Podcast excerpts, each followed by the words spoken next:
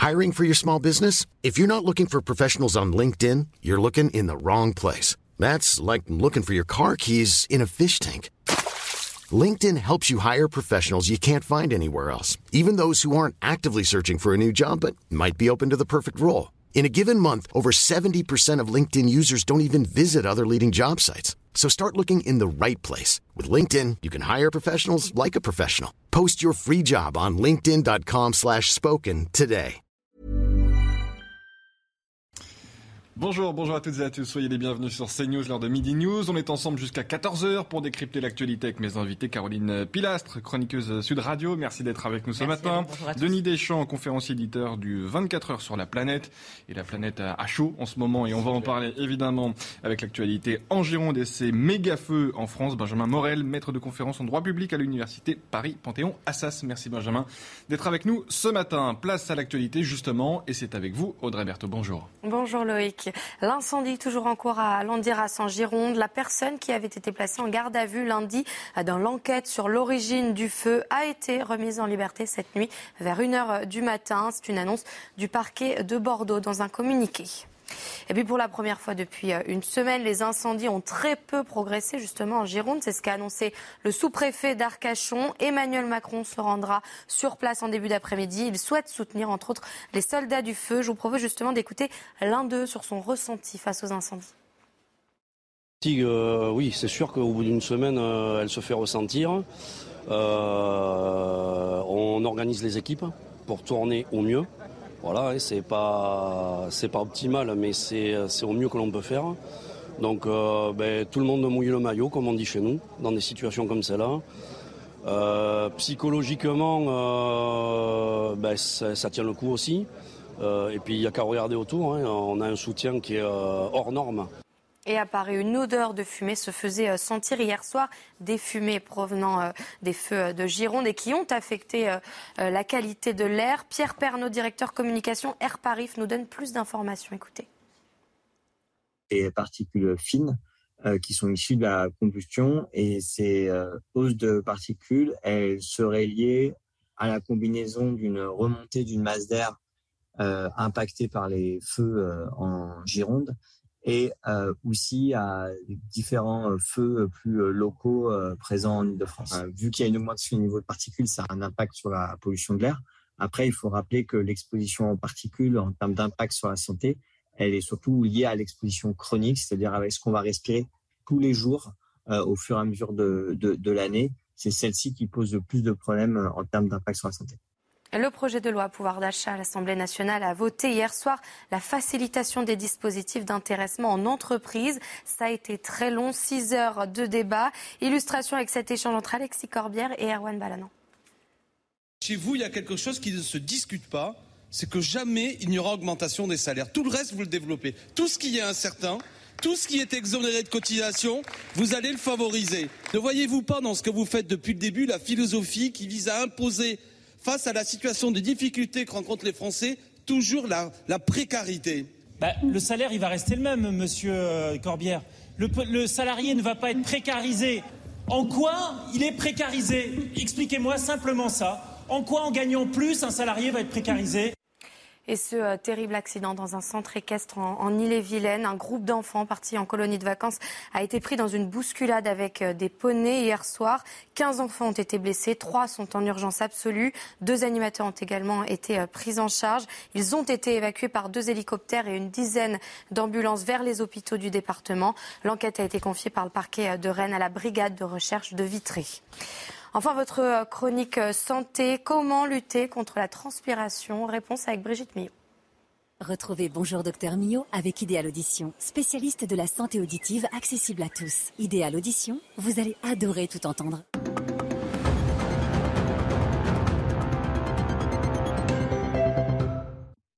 Oui, et heureusement, transpirer, c'est vital, utile et nécessaire, parce qu'en fait, je vous le rappelle, nous sommes des êtres homéothermes, c'est-à-dire que notre corps, pour fonctionner, euh, doit toujours être à une température d'environ euh, 37 degrés.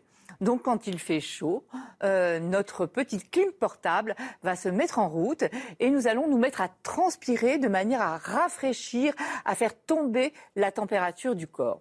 Pour ça, on a deux types de glandes sudorales essentiellement. Les glandes écrines, qui sont, elles, réparties sur toute la surface du corps. Hein.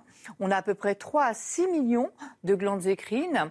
On a une densité moyenne de 200 glandes par centimètre carré, sauf à deux endroits, au niveau de la paume des mains et au niveau de la plante des pieds, où là, on passe à une densité de 600 glandes par centimètre carré. Ça remonte euh, à de nombreuses années. C'était quand l'homme marchait à, quatre pattes hein, pour euh, améliorer l'adhérence. C'était aussi pour la préhension, pour attraper les choses plus facilement. Ces glandes sont soumises à un système nerveux involontaire qui régule notamment les émotions, ce qui explique que lorsqu'on est hyper émotif, on peut se mettre tout à coup à transpirer, à avoir les, mains moites et les pieds poites. Ça n'existe pas, mais c'est pas grave. Euh, voilà. Et on a un autre type de glandes qui s'appellent les glandes apocrines. Alors là, elles ne sont pas du tout sur tout le corps. On les trouve essentiellement au niveau des aisselles, au niveau de la poitrine et au niveau euh, de l'appareil génital. Elles ont comme particularité de s'aboucher sur un follicule pileux. Donc on comprend bien que lorsque la sueur va sortir, parce que la sueur, elle, elle est inodore, hein. elle commence à prendre une, odeur, hein. chacun a une odeur corporelle qui lui est propre, elle commence à prendre son odeur lorsqu'elle arrive à la surface de la peau, et là quand elle arrive à la surface d'une peau où il y a des poils, de l'ombre, où c'est chaud, où c'est humide, vous comprenez bien que là les odeurs seront un petit peu plus fortes. Mais quoi qu'il en soit, si vous êtes gêné par votre transpiration, sachez qu'il existe toujours des solutions. C'était Bonjour Docteur Millot avec Idéal Audition, spécialiste de la santé auditive accessible à tous. Idéal Audition, vous allez adorer tout entendre. Ah, voilà pour la chronique santé de Brigitte Millot, toujours très intéressant. Les conseils de notre docteur euh, Maison. On va faire le point sur ce qui se passe en Gironde, ces feux, euh, toujours aussi difficiles à contenir, même si la météo semble un peu plus euh, clémente dans le département, de quoi sans doute aider un peu les pompiers. On fait le point avec Mathieu Rio d'abord qui va nous expliquer ce qui s'est passé cette nuit, la nuit dernière où les pompiers ont eu un peu plus de facilité à maîtriser le feu. Mathieu Rio. Des premiers signes positifs en Gironde. La progression des feux a été limitée pour la première fois depuis cinq jours. Hier, aucune habitation n'a été touchée dans le secteur de la Thèse de Bûche, mais le sous-préfet d'Arcachon reste prudent. On peut effectivement dire que cette journée euh, a été un petit peu plus favorable, mais il faut rester évidemment extrêmement prudent. Nous avons un vent euh, très versatile. D'importants moyens terrestres et aériens sont toujours mobilisés. 2000 sapeurs-pompiers sur les deux brasiers du département, épaulés par 8 Canadaires et 2 Dash.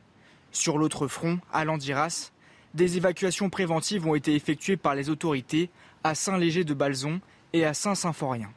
Ici aussi, des dégâts légers hier. Sur l'ensemble des, sites, nous n'avons aucune victime à déplorer. Aucune maison n'a été brûlée euh, euh, par, rapport à l'épisode difficile que nous avons, vécu. La seule perte que l'on, que l'on puisse euh, signaler, c'est un garage individuel qui malheureusement a brûlé. Autre victoire, un départ de feu à Vanzac a été éteint hier soir. Des avancées au prix d'une lutte acharnée des pompiers. Un sapeur a été légèrement blessé hier dans la forêt de Landiras.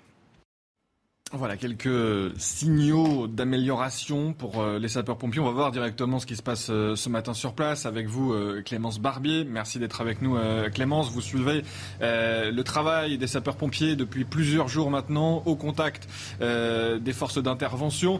quelle est la situation sur place ce matin, Clémence? Est-ce que ces signaux d'amélioration qui semblent avoir été pris en compte cette nuit sont vraiment effectifs ce matin?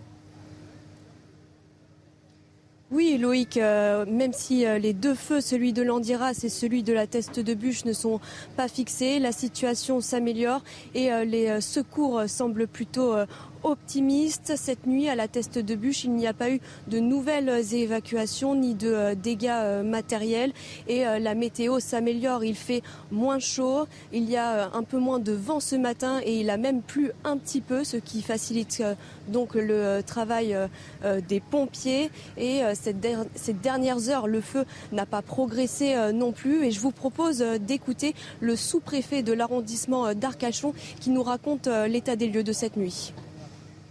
Aujourd'hui, 7000 hectares euh, de feux brûlés, donc même, euh, même chiffre, et c'est une satisfaction euh, que, hier, lorsque nous nous sommes, nous, sommes vus. Toujours aucune victime, toujours aucun blessé. C'est également un autre motif de satisfaction. Aucune autre zone d'évacuer. C'est aussi un motif évidemment de, grande satisfaction. le feu n'a pas progressé durant la nuit. Un pare-feu euh, de 300 mètres a été euh, élargi au niveau de la zone euh, du Pila.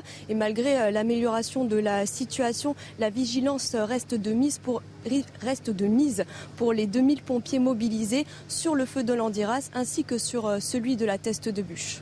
Petite question euh, supplémentaire, euh, Clémence, pendant que vous êtes avec nous. Comment est-ce que vous sentez euh, le moral des troupes, les pompiers Vous êtes avec eux depuis plusieurs jours maintenant. Vous passez beaucoup de temps avec ces sapeurs-pompiers. Comment ils se sentent avec ce travail qu'on imagine extrêmement difficile pour eux avec ces, ces méga-feux en Gironde? Eh bien, euh, les pompiers sont toujours euh, mobilisés, hein, comme au premier jour. Ils euh, combattent les flammes toutes les nuits, toute la journée. On a pu discuter avec eux longuement ce matin. On ressent la fatigue hein, qui marque leur visage. Leur voix aussi est un peu plus faible, mais malgré tout, ils restent optimistes et sont déterminés pour encore lutter plusieurs jours pour éteindre ces deux gigantesques feux. Merci beaucoup Clémence Barbier. Vous êtes avec Antoine Durand derrière la caméra et vous suivez euh, au plus près ces incendies euh, en Gironde, au plus près des, sapeurs-pompiers justement avec lesquels euh, vous échangez au contact de ces sapeurs-pompiers que l'on dit, et vous nous le dites ce matin Clémence, toujours mobilisés mais bien évidemment fatigués, épuisés par ces feux monstrueux en Gironde. Benjamin Morel, on, entend le, le sous-préfet, on entend notre reporter nous dire qu'il y a des motifs de satisfaction. Euh, la météo semble plus clémente euh, en Gironde, mais si on prend un peu de recul quand même, euh, il y a aussi ce que dit le, sous-préfet dans, sa conférence de presse, des motifs de satisfaction sur le plan humain, c'est-à-dire qu'il n'y a pas de décès, il n'y a pas de blessés, il n'y a pas de victimes. Emmanuel Macron, le président de la République, sera en Gironde tout à l'heure. il pourra aussi se satisfaire de cette euh, action des sapeurs-pompiers en France, on sait faire malgré toutes les polémiques qui suivent On sait clairement faire. C'est-à-dire que quand vous regardez aujourd'hui un petit peu ce qui se passe dans les autres États européens, quand vous regardez les terres brûlées euh, en Grèce, en Italie, en Espagne, en France, on voit que pour le coup, le bilan de la sécurité civile sur le long terme est plutôt très positif en France. Ça ne veut pas dire qu'il n'y a pas des problèmes. Ça ne veut pas dire qu'il n'y a pas des marges d'amélioration. Ça ne veut pas dire qu'on n'a pas un matériel qui est aujourd'hui vieillissant. Et ça ne veut pas dire que ces résultats que pour l'instant on a acquis d'année en année se euh, continueront et perdureront si jamais justement on n'investit pas. Mais à ce stade-là, on montre justement une capacité d'action et un savoir-faire,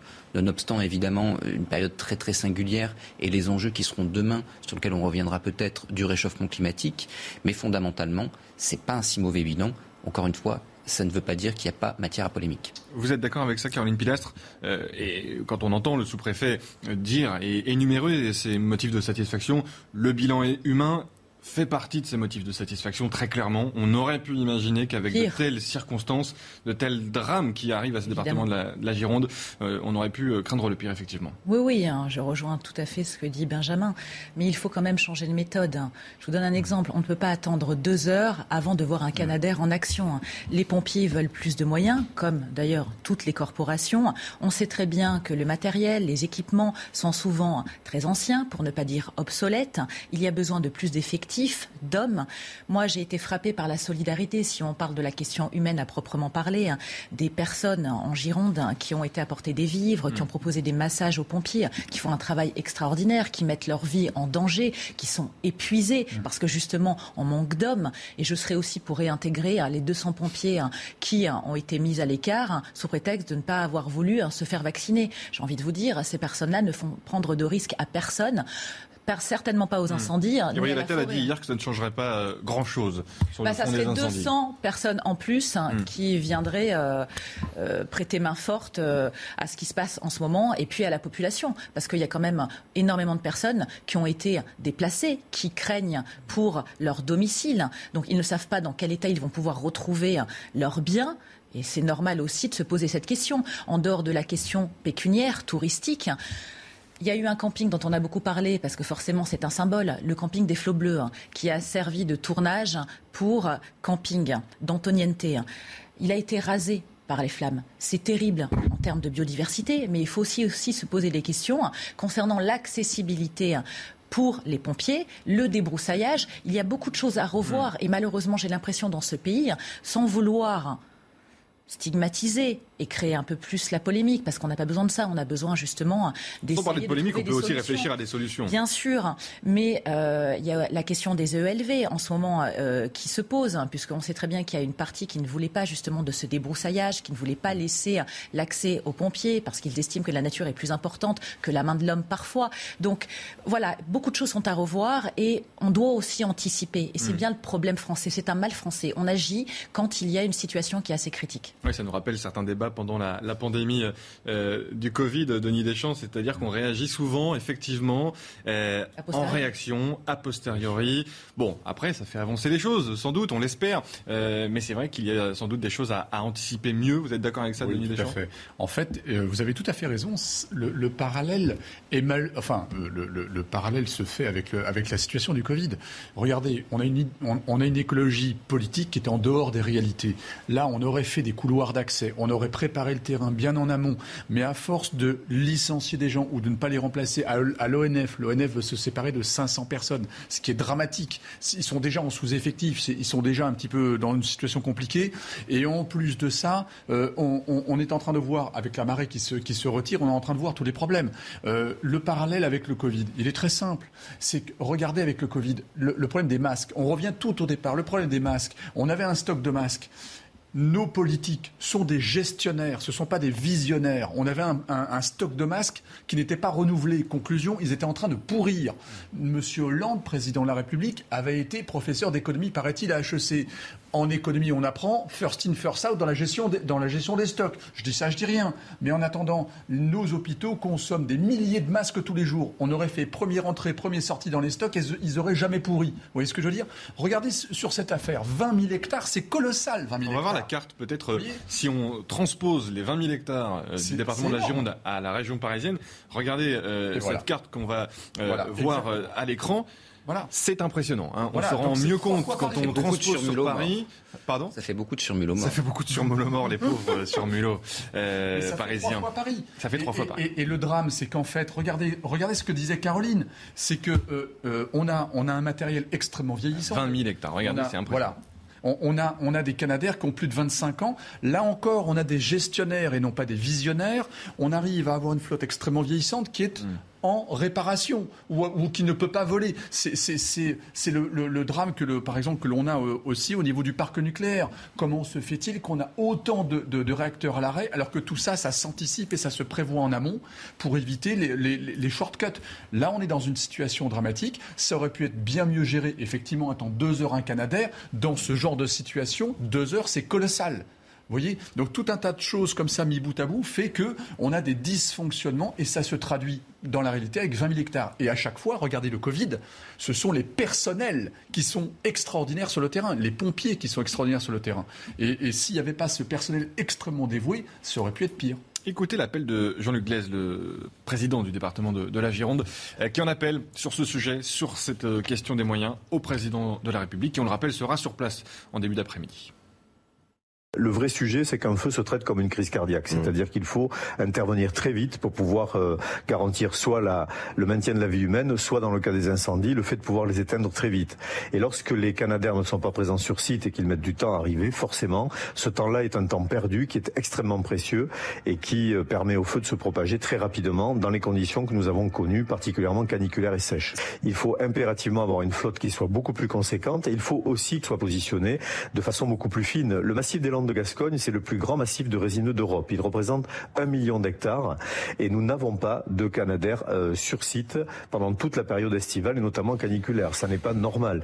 Et certains sont positionnés en Corse parce que la Corse est difficile d'accès puisqu'elle est insulaire. Il n'y a pas de raison que ce massif-là n'ait pas de Canadair euh, présent sur site pendant toute la période estivale. Du président du département, Emmanuel Macron, le président de la République, qui ira certainement à sa rencontre euh, tout à l'heure en début d'après-midi. Benjamin Morel, euh, c'est un appel totalement légitime, bien évidemment, mais encore une fois, euh, ce méga-feu, comme on l'appelle euh, désormais, ces méga-feux d'ailleurs, euh, on peut les prévoir, mais on ne s'attendait pas à cette ampleur dans cette région française. C'est pour ça qu'on met des Canadaires plutôt dans le sud-est de la France, en Corse. oui, parce qu'on a en On découvre aussi de nouvelles. on découvre en réalité qu'aujourd'hui, avec probablement le réchauffement climatique, on va avoir une multiplication de ce type de feu. Et en réalité, il y a deux sujets. Ces deux sujets, ils sont budgétaires. Le premier sujet, c'est celui du manque de moyens budgétaires. Et là, en effet, on rejoint directement la question de l'hôpital. Comment ça se passe en réalité? Vous avez des services de sécurité civile qui disent on a besoin de renouveler nos Canadaires. Et en effet, les Canadaires sont vieux. Les Canadaires ne tournent pas aussi rapidement qu'ils devraient tourner. Mais vous avez Bercy qui dit, en fait, euh, vous maîtrisez plutôt bien les feux. Regardez en effet ce qui se passe en Grèce, ce qui se passe en Espagne. Et il n'y a plus d'argent. Donc, grosso modo, vous n'êtes pas prioritaire. Il y a d'autres euh, postes jamais prioritaires, etc.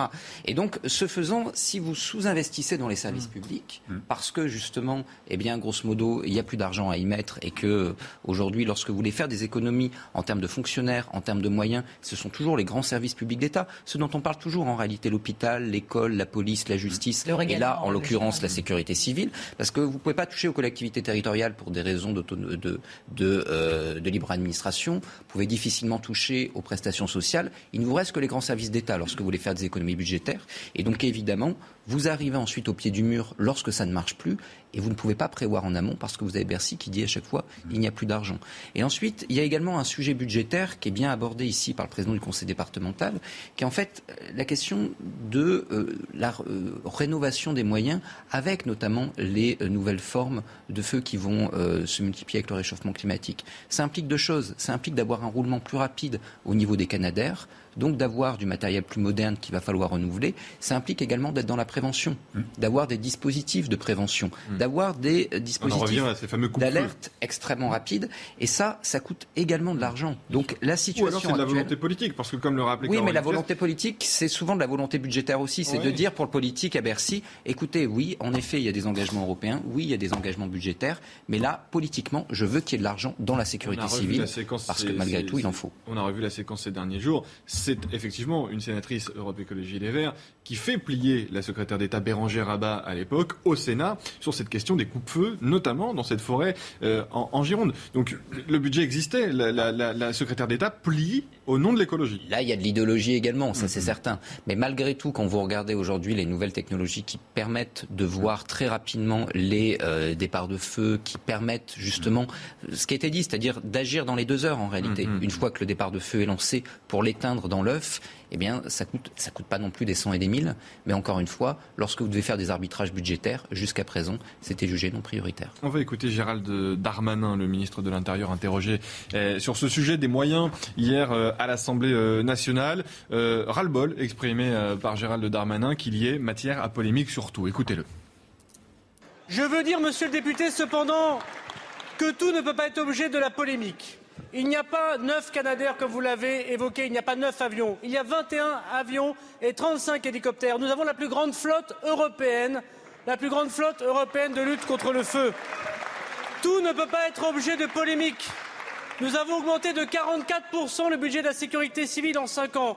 Et tout ne peut pas être objet de polémique. Nous avons mobilisé des militaires, nous avons mobilisé des moyens comme aucun pays européen ne le fait. Alors encourageons plutôt les sapeurs-pompiers, réjouissons-nous qu'il n'y ait pas de morts, réjouissons-nous que nous puissions aujourd'hui avec la sécurité civile, déplacer des personnes, sauver des animaux, sauver des entreprises, plutôt que chercher ici des polémiques qui n'ont pas lieu d'être.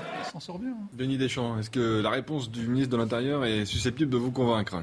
Écoutez, c'est comme le sous-préfet tout à l'heure de, Gironde, il n'y a que des motifs de satisfaction. Il a quand même dit trois fois pendant votre, interview.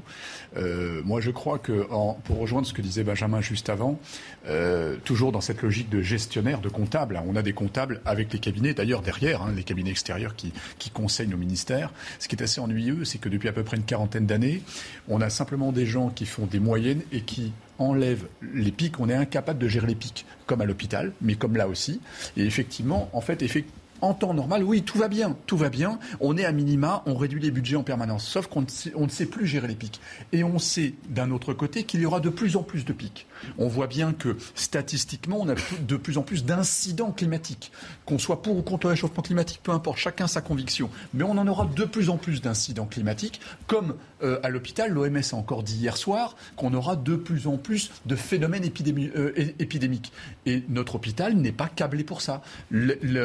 nos Canadaires ne sont pas câblés pour ça. On a, on a en commande deux Canadaires, mais ils vont arriver dans deux ans. Hmm. Donc en fait, il faut bien prévoir le temps long pour pouvoir agir dans le temps court. Et ensuite, les nouvelles technologies, effectivement, les drones, ça coûte pas une fortune, mais ça permet de surveiller la forêt en temps réel. Et on forme des médecins et ça prend 10 ans. C'est toujours la même chose, évidemment. On marque une pause. Je vous donne la parole, Caroline Pilastre, dans quelques instants. On s'interrompt quelques secondes et on se retrouve tout de suite pour la suite de Midi News.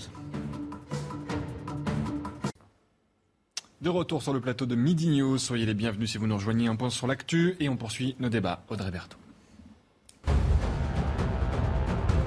L'incendie est toujours en cours à Landiras en Gironde. La personne qui avait été placée en garde à vue lundi dans l'enquête sur l'origine de ce feu a été remise en liberté cette nuit. C'est une information du parquet de Bordeaux dans un communiqué. Et le projet de loi euh, sanitaire, le Sénat s'apprête à voter en première lecture une version réécrite du projet. Il avait en effet été amputé par les députés de son article clé sur le possible retour d'un pass sanitaire aux frontières. Ce projet prévoit également la fin du confinement ou du couvre-feu et donne la possibilité d'une réintégration des soignants non vaccinés. Et puis deux nouvelles médailles d'or pour la France au mondiaux d'escrime du Caire. Hier, Romain Canon et Isaora Tibus ont tous deux décroché le titre mondial à 25 ans. Le numéro numéro 1 mondial de sa discipline, confirme sa domination. Isoratibus devient, elle, la première fleurettiste sacrée depuis 1971.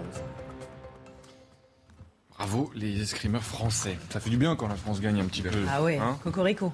C'est pas le cas autour de France. ça peut arriver. Ça peut arriver, comme quoi, hein Ça peut arriver. Euh, on écoutait Gérald Darmanin euh, avant la pause. Euh, satisfait du ministre de l'Intérieur. Circuler, il n'y a rien à voir. Pas de polémique euh, à faire sur les, sur les incendies. quand même, il y a des motifs d'amélioration, euh, Caroline Pilastre? Évidemment. Alors moi j'ai beaucoup de mal avec l'attitude, le comportement de M. Darmanin, mais en règle générale, hein, que je trouve assez arrogant. Certes, le budget a été augmenté, mais on part de loin, gauche et droite réunis. Donc ils l'ont un peu augmenté en ayant raboté hein, aussi hein, euh, ce budget-là. Donc il y a un moment donné, moi je veux bien qu'on se compare, mais dans la vie on m'a toujours appris à voir le meilleur des choses, hmm. pas le pire. Les feux de forêt pourraient être prévu en amont déjà depuis longtemps, parce que nos voisins européens, la Grèce, le Portugal, l'Espagne, en ont vécu des terribles ces dernières années. On a assisté aussi à ces phénomènes. Il y a un moment donné, voilà, moi je le dis, pardonnez-moi d'enfoncer des portes ouvertes, mais gouverner, c'est prévoir. Il faut anticiper un minimum. Et surtout, c'est ce qu'on disait en off, il ne faudrait pas que cette terrible épreuve que vivent les pompiers ainsi que les habitants et la biodiversité en règle générale ne soit entre guillemets, qu'une passade médiatique. Mm-hmm. Il faut vraiment prendre ce problème à bras le corps parce que sans être une fanatique écolo, Dire qu'il n'y a pas de réchauffement climatique, être encore climato-sceptique, ça n'est plus possible lorsqu'on voit les images du monde. C'est vrai que, par exemple, je ne sais pas si on les a en régie, mais on peut voir le département du Finistère, euh, hum. dont une petite partie, certes, mais a quand même été ravagée par euh, les flammes euh, hier. Aujourd'hui, le président de la République va se rendre sur place. Sans doute a-t-il des annonces à faire. On voit les images, je pense, en, Bretagne, dans le, dans le Finistère, tournées par notre correspondant Jean-Michel Decaze. C'est quand même assez impressionnant, Benjamin Morel, de voir la Bretagne qui s'en euh, au, mois de juillet. Effectivement, il y a une prise de conscience collective. Y aura-t-il des lendemains euh, avec des décisions c'est ce que nous euh, surveillerons, bien entendu. Mais comment éviter de tomber dans la radicalité écolo? C'est toujours euh, la difficulté quand on est en politique, Benjamin Morel. Bah parce qu'il faut justement réagir en termes de politique publique et pas en termes d'idéologie. On évoquait un peu tout à l'heure. Et réagir en termes de politique publique, c'est constater deux choses. D'abord, avec le réchauffement climatique, je suis d'accord avec ce qui a été dit aujourd'hui, on ne peut plus le nier. Mm. Eh bien, vous allez avoir deux phénomènes. Certains le, le nient toujours. Hein. Oui, c'est vrai, mais bon, ils sont quand même de plus en plus minoritaires et je dirais qu'aujourd'hui, il faut quand même être un peu aveugle pour ne pas voir. Le premier élément, c'est que vous allez avoir une période des feux qui va être de plus en plus large. Et donc à partir de là, vous allez avoir besoin de renouveler le matériel beaucoup plus rapidement et de le faire tourner beaucoup plus rapidement. Le deuxième élément, c'est que évidemment, les zones de feu sont de plus en plus grandes. Des euh, incidents qu'on voyait jadis cantonnés à la Corse et à PACA, aujourd'hui concernent jusqu'à la Bretagne, et demain, y compris les forêts du Nord, pourront être, pourront être touchées. Donc vous allez avoir besoin de plus de moyens, et si vous voulez éviter une radicalisation écologiste de certains, il va falloir justement que eh bien, ces feux puissent être gérés, et donc on y mette les moyens. Regardez, vous avez la carte euh, sous les yeux. Euh, ce sont les feux qui sont en cours euh, dans le pays. Fontainebleau, en région parisienne, 5 hectares, 180 hectares un peu plus au sud. il y a des feux en cours du côté de la Bretagne, sans parler bien évidemment de la Gironde.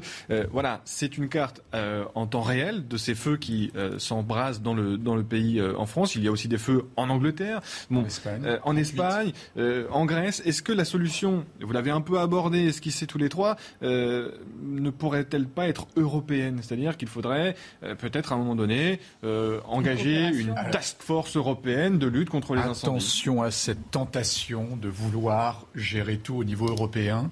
On a vu que ça a marché pendant le Covid, par exemple. Alors, sur les commandes éventuellement. Oh, bah, si on a des vaccins, on, s'énerve pas sur ce sujet-là. Euh, pas les masques. Hein. Pendant, pendant le Covid, euh, les vaccins. effectivement, van der Leyen a pris l'initiative de mieux avoir des vaccins, mais on a vu que les premiers à aller fuiter dans leur coin pour en commander d'autres, c'était les Allemands. Hmm. Donc la solidarité était quand même assez relative. Elle a tenu, elle a tenu. Non, non, mais c'est bien pour avoir des prix, pour avoir des approvisionnements, ça c'est très clair. Mais après, le problème, c'est que quand on, on, descend en ramification sur le terrain, hmm. ça marche beaucoup moins bien. si on parle d'une trentaine de Canadaires pour la Grèce, l'Espagne, le Portugal, la France. alors là, c'est pas deux heures qu'il faudra attendre pour qu'ils viennent de la Grèce jusque, jusque dans les Landes. Euh, les achats, c'est très bien. Prévoir en amont, c'est très bien. Euh, maintenant, il faut, euh, il faut toujours penser sur la situation de terrain. Et la situation de terrain, effectivement, attention à l'idéologie écologiste. on aurait fait des, des, passages tout simples dans les forêts ce qu'ils sont en train de faire là, en urgence, ça aurait été simplement, d'accord, ça fait 1, 2, 3 hectares de moins de, bois, c'est pas très grave, mais en attendant, tout de suite, ils sont sur le feu. Donc, il ne faut pas oublier la, gestion tactique sur le terrain. La stratégie, c'est bien. La stratégie, on a vu qu'en fait, on était assez en carence de stratégie en amont. Si l'Europe veut bien s'occuper de ça, tant mieux, mais encore faut-il que ce soit efficace. Vous voyez il y, a, toujours un temps de latence entre l'efficacité et les hauts fonctionnaires euh, qui sont en amont. Caroline Pilastre. Oui, et pour cette idée qui est reprise hein, par certains dans la classe politique aujourd'hui de faire un effort européen de lutte contre les incendies. Très bien, mais il faudrait que euh, ce soit pérenne pour nous, enfin qu'on puisse en profiter rapidement une fois de plus. On l'expliquait, Grèce, Portugal, Espagne, même un peu Italie ces dernières années. Nous, on, on, voyait les images, même si on avait des feux de forêt qui étaient terribles dans le sud, mais pas à cette ampleur. Il ne faut pas du dogmatisme pour la question écolo. Il faut du pragmatisme. Hmm. Une fois de plus, pas d'idéologie, puisque on est tous sur cette terre, c'est notre mère nourricière, donc en soi, on est tous écolos. On veut un mieux vivre pour manger, pour se déplacer, pour respirer. C'est un fait. Maintenant, une fois qu'on a dit ça, qu'est-ce qu'on fait? Moi, j'aimerais, hein, justement, pour qu'il y ait moins de déconnexion entre certains des technos dont vous parliez, messieurs, et la population, que les personnes qui sont sur le terrain, comme les pompiers, comme les gens qui s'occupent de la forêt en règle générale, ainsi que les habitants qui en prennent soin, soient entendus, tout hmm. simplement. Et on peut faire des parallèles avec ce qui s'est produit dans notre pays ces dernières années, en dehors de la Covid, mais des gilets jaunes. Il faut que ce soit audible, parce que les gens du terrain, c'est quand même eux qui vivent la situation, pour trouver des solutions adaptées à ces phénomènes qui vont se répéter, se réitérer, malheureusement, au fur et à mesure des années, quand on, entend et on écoute les experts cohérents, pragmatiques sur le sujet, qui ne sont justement pas dans une idéologie. Qui n'a pas été le cas sans doute. Euh, non, longtemps malheureusement, parce que justement cette question écolo, même si elle a été récupérée par les politiques et on peut on peut pas leur reprocher, pardon, maintenant qu'ils font partie de la Nupes, c'est une question qui nous concerne tous. Donc, sur certains aspects, cela doit être transpartisan. Oui, sur ce sujet européen, enfin, on est quand même à la fois dans quelque chose qui m'apparaît un peu microcosmique et puis ensuite dans quelque chose qui fondamentalement apparaît plutôt comme étant un rideau de fumée. C'est très idéologique en réalité. Vous avez un problème, vous dites si jamais on fait ça au niveau européen, forcément ça va marcher parce que l'Europe c'est bien, c'est la paix, euh, l'amour et les bisounours. Mmh. Mais euh, là, on parle de quoi? En fait, les mesures de sécurité civile, elles ne peuvent pas être prises au niveau européen. Mmh. Au contraire, on doit être dans une approche très déconcentrée avec l'administration locale, les préfectures qui justement sont capables, connaissent leur parc forestier. Si vous faites remonter ça à Bruxelles, ça n'a aucun sens. Ça peut éventuellement avoir un avantage en matière de commande de Canadair. Ok, mais euh, en quoi ça nous est un avantage décisif? On parle quand même de commander quelques avions par pays. Et donc, je veux bien que faire un grand marché public européen, ça va tout changer, mais on parle de sommes, ça n'a rien à voir avec les vaccins pour le coup.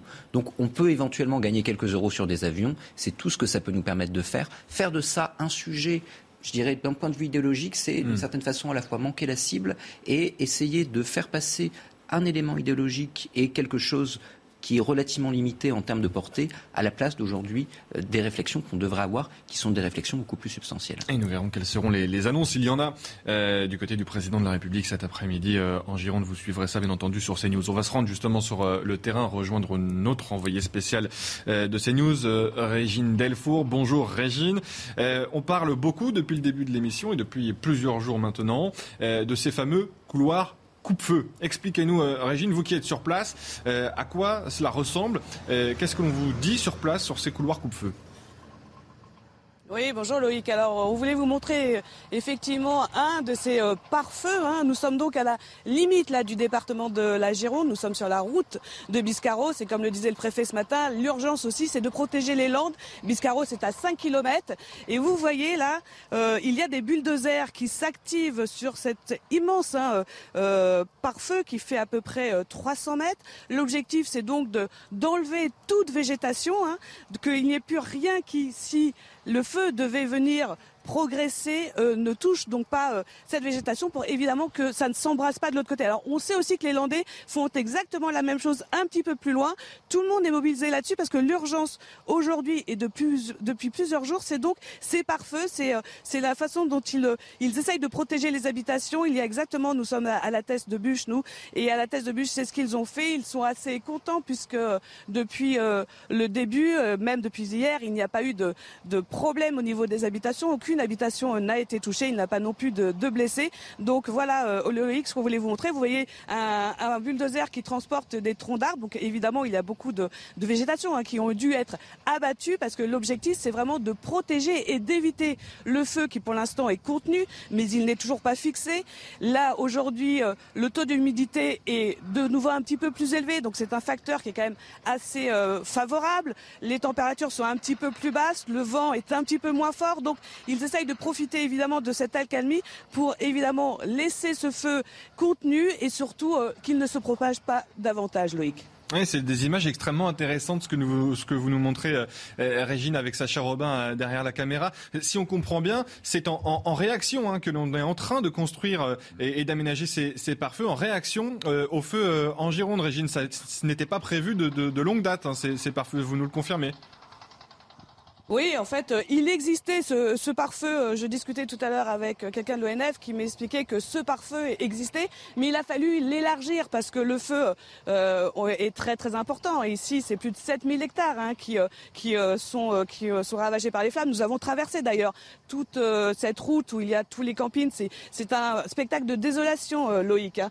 Tout est vraiment ravagé. Et là, le feu qui, pour l'instant, est contenu mais est très très actif, il faut éviter qu'il y ait d'autres prises et surtout des sautes de feu, d'où l'élargissement de ce pare-feu, Loïc. Eh ben, ce sont des images très intéressantes. Merci beaucoup de nous les avoir euh, proposées euh, à l'écran, Régine et, Sacha. Euh, vous continuez bien entendu de nous rapporter les témoignages sur les routes de, Gironde que vous parcourez depuis plusieurs jours maintenant. Merci Régine Delfour, merci Sacha Robin. On vous retrouve tout au long de, la journée sur les antennes de, CNews. Et, et courage aux, pompiers, bien évidemment, que, vous croisez, toujours mobilisés évidemment pour lutter contre ces méga feux, ces incendies en Gironde. Merci Régine et Sacha Robin sur le terrain en Gironde. C'est exactement le nœud du problème, euh, Denis Deschamps. C'est par feu euh, qu'avait refusé euh, de construire une bonne partie des élus écologistes et même parfois aussi certains habitants hein, qui ne voulaient pas que l'on touche à certaines forêts pour enlever de la végétation. Hein, c'est clair, on le voit à l'image. C'est vrai que ça fait pas beau. On enlève des arbres, on enlève de la végétation, mais ça protège au final des incendies qu'on voit actuellement. Mais merci de le rappeler, bien sûr. Alors effectivement, là, sincèrement, je pense qu'ils pêchent par excès. Hein, là, ils font carrément des grands couloirs d'accès à la mer, presque. Hein, euh, mais euh, excusez-moi, mais, mais c'est dramatique. Euh, Méfiez-vous des images, parfois ça grossit un petit peu le trait. Vous croyez? Ça peut.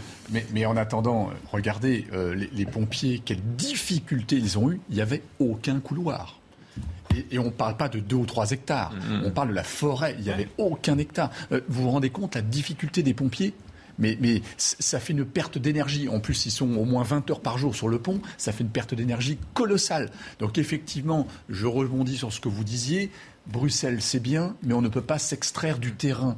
Et, les, habitants le voient, même s'ils voulaient des petits couloirs, d'accord, mais il faut écouter tout le monde. Je suis d'accord avec vous, on n'a pas besoin de Bruxelles si euh, trois bulldozers suffisent et il faut, à aménager des couloirs parfois pour les pompiers. Et il faut arrêter que ce soit descendant. On a cette habitude de descendance en France. Il faut que ce soit réflexif. Il faut qu'on écoute. Euh, il faut que les préfectures soient un petit peu plus sur le terrain pour dire là, il faut faire du préventif. Et on n'est pas bon dans le préventif. Mm. On a des, je, vous, je le répète, on a des gestionnaire, on n'est pas bon dans le préventif, et après, là, on est dans des politiques de rustine. On est toujours et encore dans des politiques de rustine. Et à l'arrivée, ça coûte beaucoup plus cher que si on avait prévu en amont. Toujours. Benjamin Morel. Non, absolument. alors, totalement d'accord. Et on rejoint encore une fois des débats qu'on a eus, par exemple, sur l'hôpital. Oui. Hein. si vous prenez, euh, on va pas revenir sur la crise sanitaire, mais les ARS ont été créés pour rationaliser les coûts. On a rationalisé les coûts en faisant de la tarification à l'acte, etc. Comme on a construit une couche de bureaucratie, on n'a pas gagné un centime.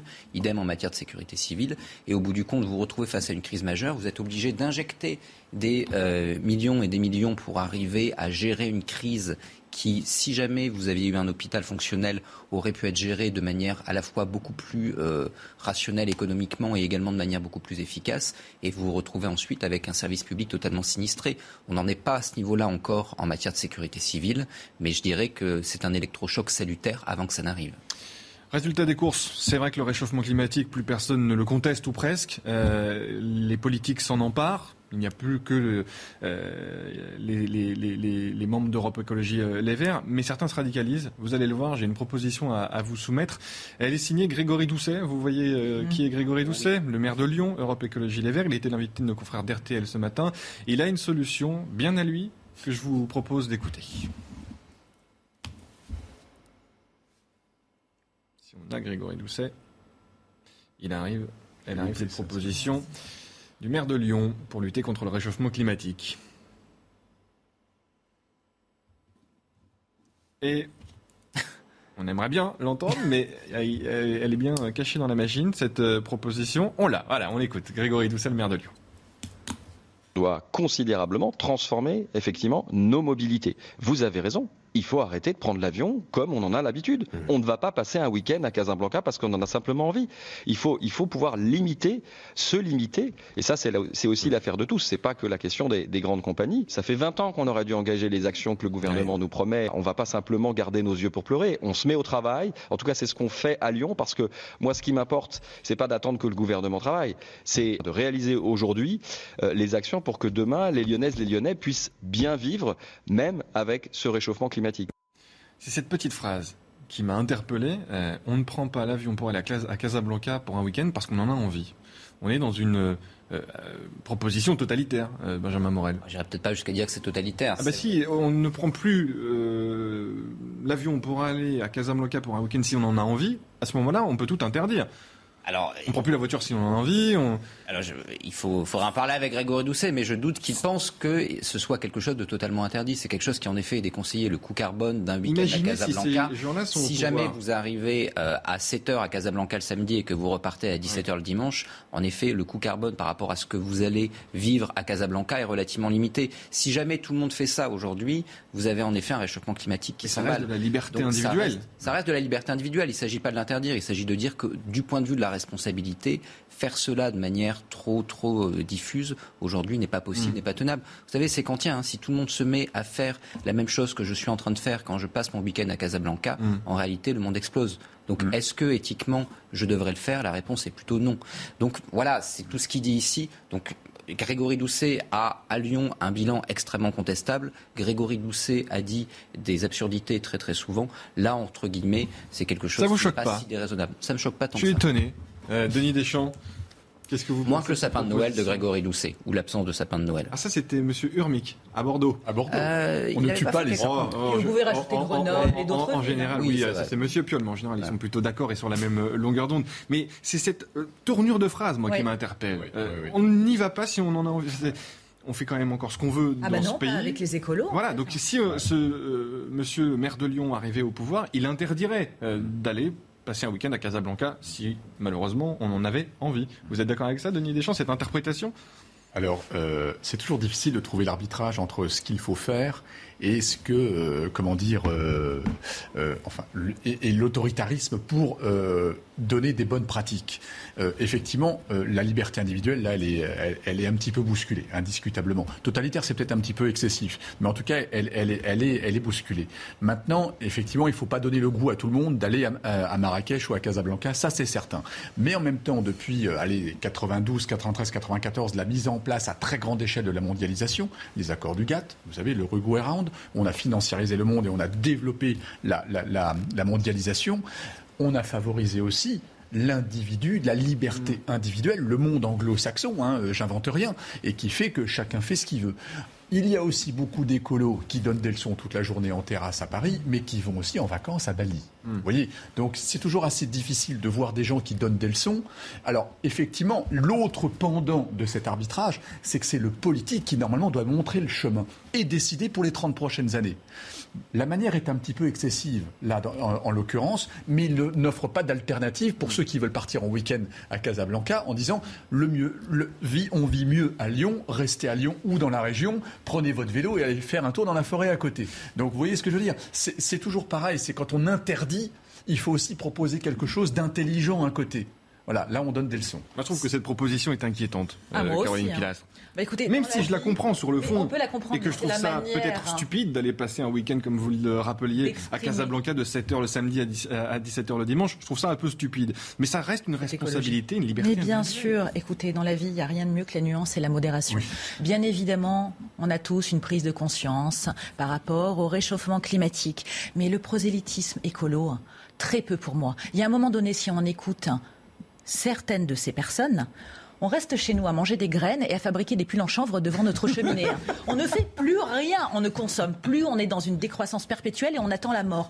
S'il vous plaît, la vie, elle est déjà suffisamment compliquée. Puis il y a quelque chose qui n'est jamais dit, hein, parce qu'il y a quand même beaucoup hein, du boboland hein, là-dessus. La sobriété énergétique. On doit tous y venir et malheureusement par la force des choses, si on arrive à un hiver rude, mm. cet hiver avec la crise en Ukraine, on sera obligé de faire tous des efforts, ce qui n'est pas une mauvaise chose en soi.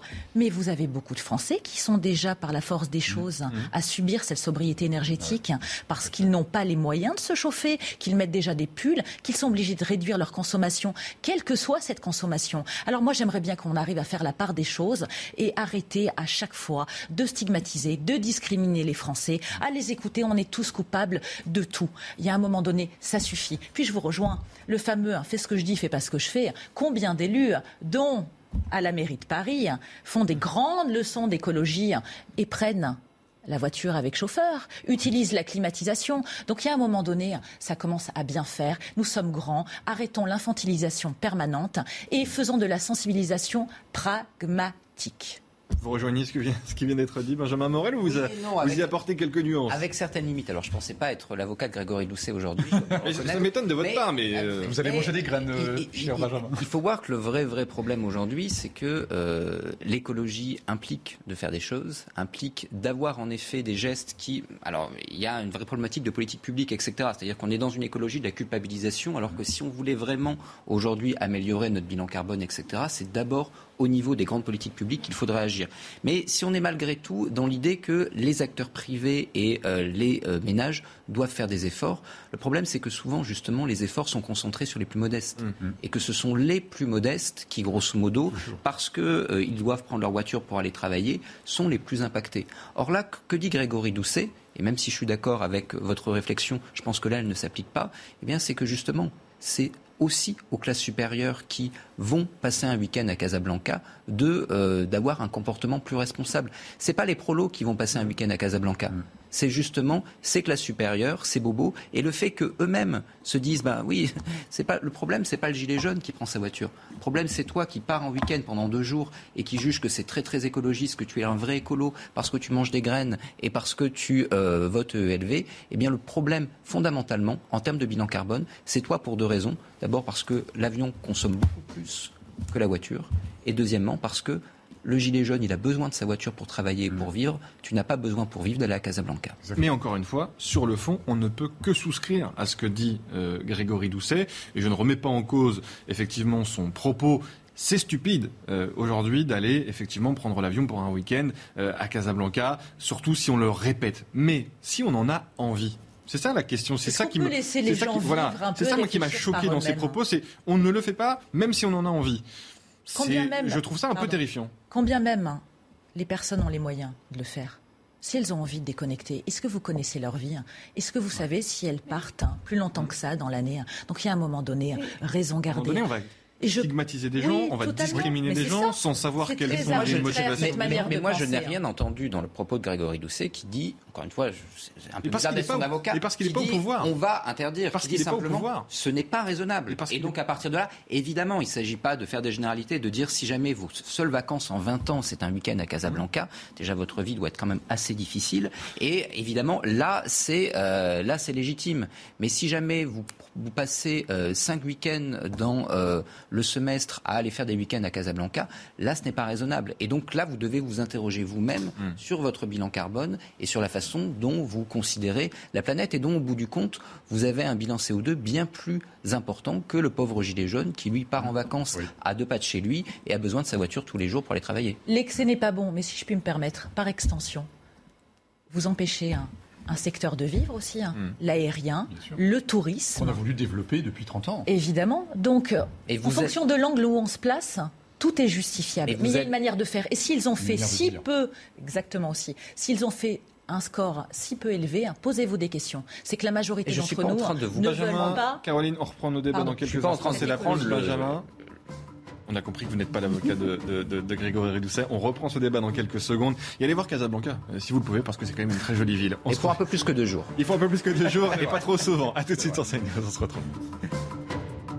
Retour sur le plateau de Midi News. Merci d'être avec nous si vous nous rejoignez. Je rigole parce que Benjamin Morel a pris sa carte sur Europe Écologie Les Verts pendant la, pendant la pause. Ouais, On s'y attendait pas, mais voilà, c'est arrivé, c'est comme ça. Benjamin Morel, représentant d'Europe Écologie Les Verts. Voilà. Et il va aller en vacances sur patin à rouler. Allez, le journal avec vous, Audrey Verte nommé euh, préfet de police de Paris. Il a été nommé euh, il y a quelques minutes en Conseil des ministres. Il remplacera Didier Lallemand. C'est le choix d'un homme d'expérience et qui a exercé de nombreuses responsabilités nationales, a écrit euh, dans un tweet Gérald Darmanin, en ajoutant la sécurité des franciliens sera notre priorité. Et puis les incendies en Gironde, Emmanuel Macron se rendra sur place cet après-midi. Il souhaite soutenir les soldats du feu et toutes les personnes mobilisées. Pour la première fois depuis une semaine, ces incendies ont très peu progressé c'est ce qu'a annoncé le sous-préfet d'Arcachon. Écoutez. Aujourd'hui, 7000 hectares euh, de feux brûlés, donc même, euh, même chiffre, et c'est une satisfaction euh, que, hier, lorsque nous nous sommes, nous, nous, nous sommes vus. Toujours aucune victime, toujours aucun blessé. c'est également un autre motif de satisfaction. Aucune autre zone d'évacuer. C'est aussi un motif évidemment de, de grande satisfaction. le feu n'a pas progressé durant la nuit. Les soldes d'été, c'est fini le bilan est décevant pour les commerçants. On note une baisse d'activité en magasin de 10% par rapport à 2019, ajoutée à une baisse de la fréquentation. Pour le directeur général de l'Alliance du commerce, les clients ne consomment plus comme avant depuis la crise sanitaire. Écoutez. On enregistre une baisse d'activité euh, en magasin de l'ordre de 10% par rapport aux soldes avant crise en 2019. Ce bilan de moins 10% d'activité, finalement, bien sûr, il est décevant, mais euh, il s'inscrit euh, finalement dans ce qu'on connaît maintenant depuis le début de l'année, puisque sur tout le premier semestre, de janvier à juin, on avait fait moins 9% d'activité euh, en magasin. Donc en fait, les soldes s'inscrivent dans la continuité de ce que fait notre marché depuis la sortie de la crise sanitaire en début d'année, avec une modification du comportement des clients très importante. Et cet accident en Ille-et-Vilaine, un groupe d'enfants partis en colonie de vacances a été pris euh, dans une bousculade avec des poneys hier soir. 15 enfants ont été blessés, 3 sont en urgence absolue. Ils ont été évacués par deux hélicoptères et une dizaine d'ambulances vers les hôpitaux du département. L'enquête a été confiée par le parquet de Rennes à la brigade de recherche de Vitré. Et puis le sport à présent, première étape pyrénéenne pour le Tour de France. On en parle dans votre chronique sport. Regardez votre programme avec Sector, montre connectée pour hommes. Sector, no limits.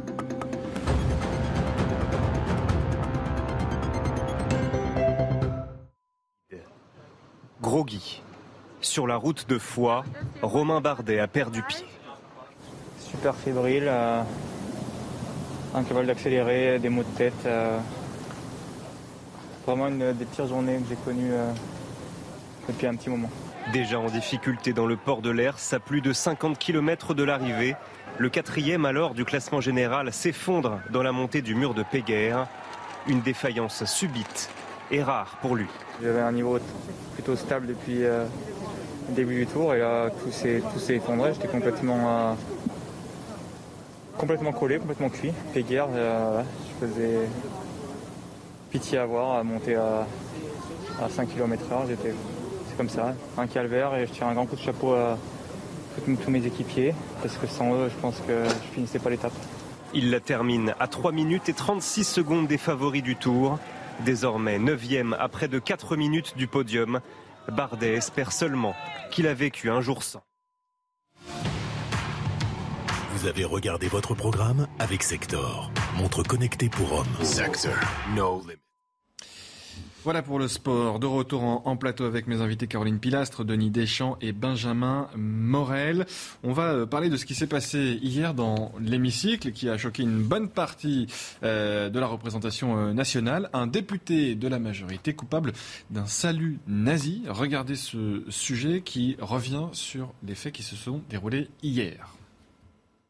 Le 12 juillet, lors de l'examen du projet de loi sanitaire, le geste du député de la majorité Rémi Rebérot ne passe pas inaperçu. Monsieur Rebérotte, ne recommencez plus ce que vous avez fait tout à l'heure, hein C'était pas beau ça, monsieur Rebérotte, hein C'était pas beau du tout, hein Quelques minutes auparavant, l'élu assume avoir adressé un salut nazi à un homologue du Rassemblement national et s'en explique sur les réseaux sociaux.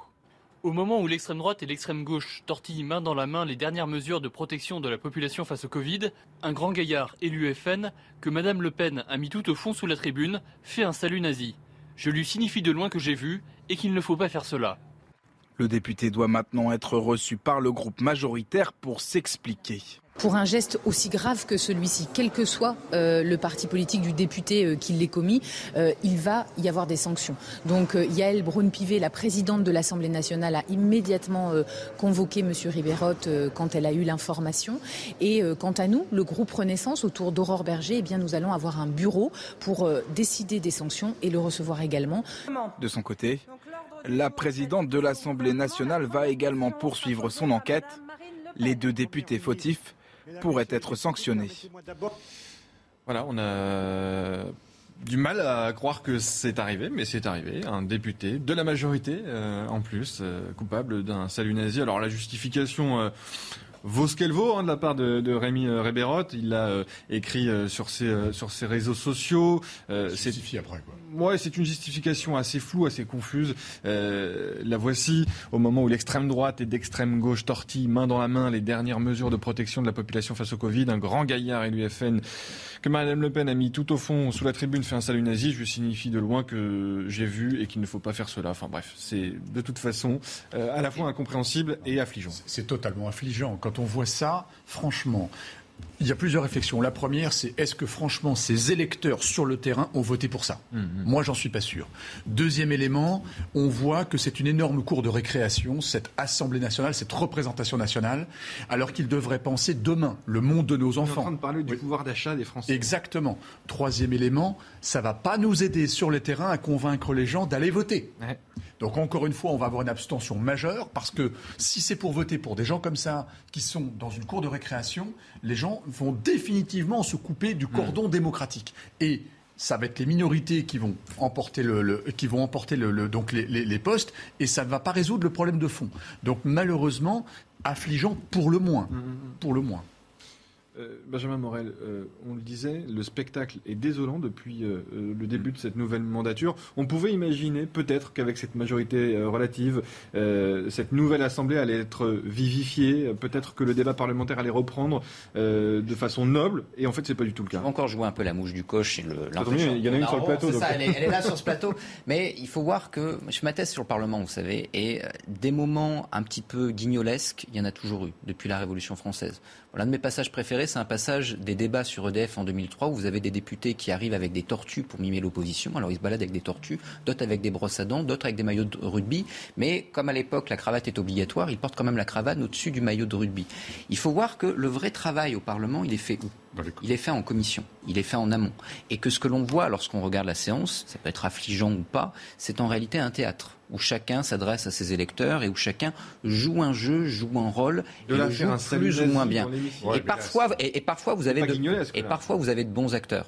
Parfois vous avez des mauvais acteurs et parfois vous avez des acteurs détestables. Là, on a un acteur qui est clairement détestable, c'est-à-dire qu'il n'a pas compris le jeu parlementaire. Et comme il n'a pas compris le jeu parlementaire, pourtant il est au Parlement depuis quelque temps, il était élu lors, lors de la précédente mandature, il était collaborateur avant, eh bien, il fait en effet quelque chose que, grosso modo, qui transgresse fondamentalement ces codes. Donc il y a vraiment deux débats. Il y a le débat entre guillemets de la, de la grande euh, mascarade aujourd'hui qui est devenue la séance publique. C'est pas nouveau. Il ne faut Mm. pas en tirer des conclusions trop importantes à mon avis. Et il y a le débat sur ce député. Et là très clairement, on a quelqu'un qui a franchi la ligne jaune, voire la ligne rouge. Vous, ne conna- vous connaissez ça par cœur, euh, Benjamin Morel, et vous ne croyez pas que, effectivement, ça a toujours été le cas. euh, ce spectacle, parfois désolant, parfois amusant, il faut bien le reconnaître dans l'hémicycle, euh, nous amène aussi progressivement depuis plusieurs années à cette abstention massive, à cette défiance euh, vis-à-vis de la classe politique. Pardon, mais ils sont quand même bien payés, ces, ces- ces députés. Euh, Aujourd'hui, les Français ont de problèmes. euh, Là encore, je vais être extrêmement euh, à contre-courant, mais quand vous regardez les aujourd'hui Français en ont marre, en, en gros, hein, si je résume. de- Quand de- vous de regardez ce aujourd'hui spectacle. les, quand vous regardez aujourd'hui les enquêtes sur qui veut devenir député, etc., qui le devient, on voit qu'au contraire, on a de plus en plus de gens qui ne veulent pas. Parce qu'en réalité, lorsque vous êtes député, vous travaillez 60 heures, voire plus par semaine. Vous êtes sur un siège éjectable parce que vous partez euh, éventuellement au bout de 5 ans. Et par ailleurs, vous êtes sous le regard de Mediapart, etc., qui fait que si vous avez fait une fraude fiscale de quelques euros il y a 30 ans, on va le découvrir et tout Hmm. d'un coup, ou si jamais vous êtes adultère, etc., votre famille va être totalement mise par euh, dessus bord, tout bêtement parce que justement, vous êtes sous le regard des médias et qu'il va y avoir des tentatives de déstabilisation. Donc aujourd'hui, pour devenir député, Hmm. en réalité, il faut avoir soit un très très grand sens de l'intérêt général, soit avoir euh, une forme d'inconscience sur ce qu'est devenu aujourd'hui cette carrière politique. crise de Donc vocation, voilà, il y a une crise de vocation et je crois que là-dessus, même si c'est pas très populaire, il ne faut pas jeter la pierre à nos politiques au risque, au contraire, Non, mais sans d'avoir dans l'antiparlementarisme primaire, Mais- il y a un effort à faire aujourd'hui de représentativité. Quand on est élu de la nation dans les temps que nous vivons Peut-être, aujourd'hui, peut-être, mais il faut voir ce qu'est ce qu'est un débat parlementaire d'habitude, c'est-à-dire que vous avez une majorité qui, de toute façon, n'est là que pour voter les textes du gouvernement Mm. comme des Playmobil. Vous avez une opposition qui, de toute façon, a perdu d'avance et qui, donc, pour être audible, surjoue l'opposition. Mm. Tout ça est une forme de théâtre et ça peut se comprendre parce qu'en réalité, les parlementaires ont assez peu de pouvoir. Mm. Et c'est ça, fondamentalement, le problème. Après, ce que vous évoquiez concernant l'abstention, etc., faut voir que ça touche tous les pays occidentaux, quel que soit l'état de leur parlement, et les vraies causes de cette abstention. Pas une confiance. Il est lié, il est lié à plusieurs facteurs. Les, je dirais l'état de la séance publique, même si on peut la déplorer, n'est pas le principal Mais, mais facteur. en même temps, la représentation nationale, on a eu aussi des grands débatteurs, on a eu aussi des grands discours, on a eu de- des débats d'inter et tout ça.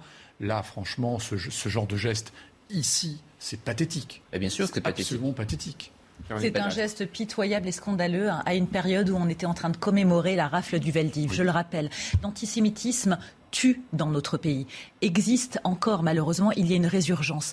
C'est un geste lamentable. Pour quelqu'un qui est censé hein, montrer l'exemple, qui est censé hein, être l'exemplarité dont on nous rebat les oreilles régulièrement, c'est le nivellement de la politique vers le bas. On attaque son adversaire idéologiquement, pas en faisant ce genre de choses.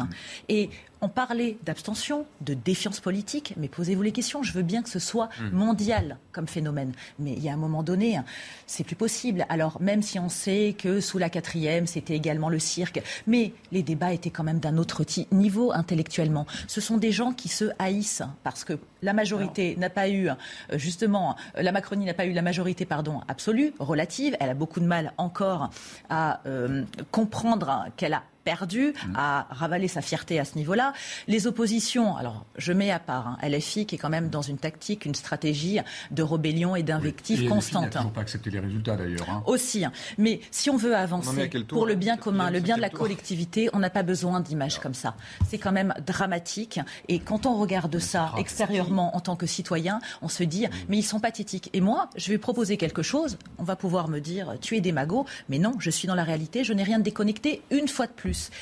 On sait très bien que cette personne ne peut pas perdre sa fonction, elle ne peut pas être démise de sa fonction. Mais moi, je serais pour lui réduire, par exemple, pendant 9 mois, ses indemnités. C'est ce qui va se passe passer. de 5 000 à 1 200 qui va euros. passer. Ça va lui faire du C'est ce qui bien. va se passer. Vous avez, euh, vous avez une gradation des fonctions et donc cette gra- des sanctions, pardon, cette gradation, cette gradation des sanctions, elle a deux facteurs en réalité. D'abord, la réduction des indemnités peut être plus ou moins importante selon la gravité du fait que vous avez commis, et ensuite une exclusion temporaire de l'Assemblée nationale. Au vu de la gravité des faits, encore une fois, puis je, ne minore pas cette gravité, il va probablement y avoir ces deux, euh, ces deux éléments de sanction qui vont être portés. Après, ce que vous disiez est extrêmement important, c'est-à-dire que quand on parle de euh, la Ve République jusqu'à il y a quelques années, quand on parle de la quatrième, de la Troisième République, il faut voir que la séance est vraiment un théâtre.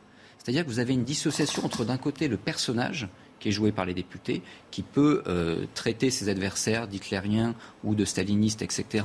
Et euh, je dirais le euh, l'acteur. L'acteur est conscient qu'il en fait des tonnes. Et donc cet acteur-là, à la buvette, eh bien, va justement euh, reprendre langue avec la personne qui l'a insulté en disant bon, c'est du théâtre, évidemment. Là, ce qui est assez intéressant et ce qui fait que ça va très très mal, c'est qu'en réalité, les acteurs ne jouent pas. Les acteurs sont eux-mêmes. Et là, ce député n'a pas fait ça pour rire, entre guillemets. Il a fait ça parce qu'il croyait vraiment qu'en face de lui, il avait des nazis et qu'il fallait les dénoncer. Et donc là, on a en effet les conditions d'un débat parlementaire qui ne peut plus être un débat parlementaire sain. Hum, Il faut lire d'ailleurs ce que euh, disent euh, l'un et l'autre, Jean-Luc Mélenchon et Édouard Philippe, euh, euh, qui ont appris à se connaître à travers les questions au gouvernement posées par le député Mélenchon au Premier ministre Édouard Philippe, et qui avaient, euh, de l'avis d'ailleurs unanime des deux, retrouvé un peu cet esprit euh, de la Troisième et de la Quatrième République, et un respect mutuel est, est né de, Et de ça, c'est ces- des hommes de ces politiques à l'ancienne. Et c'est des hommes politiques, des tribuns, et, des- un débat d'idées qui se fait dans l'hémicycle. Et là, on en est clairement très loin, Denis Deschamps. Oui, oui, tout à fait. C'est, euh, ce ce qui est passionnant, c'est de voir le débat d'idées. C'est ça qui fait grandir, euh, en tout cas, grandir les hommes. Euh, là, je pense que c'est une impulsion, c'est un, c'est un- une réaction à chaud, et, et c'est pas digne euh, par rapport à, par rapport à l'histoire. Et surtout dans cette enceinte-là, ce n'est pas digne.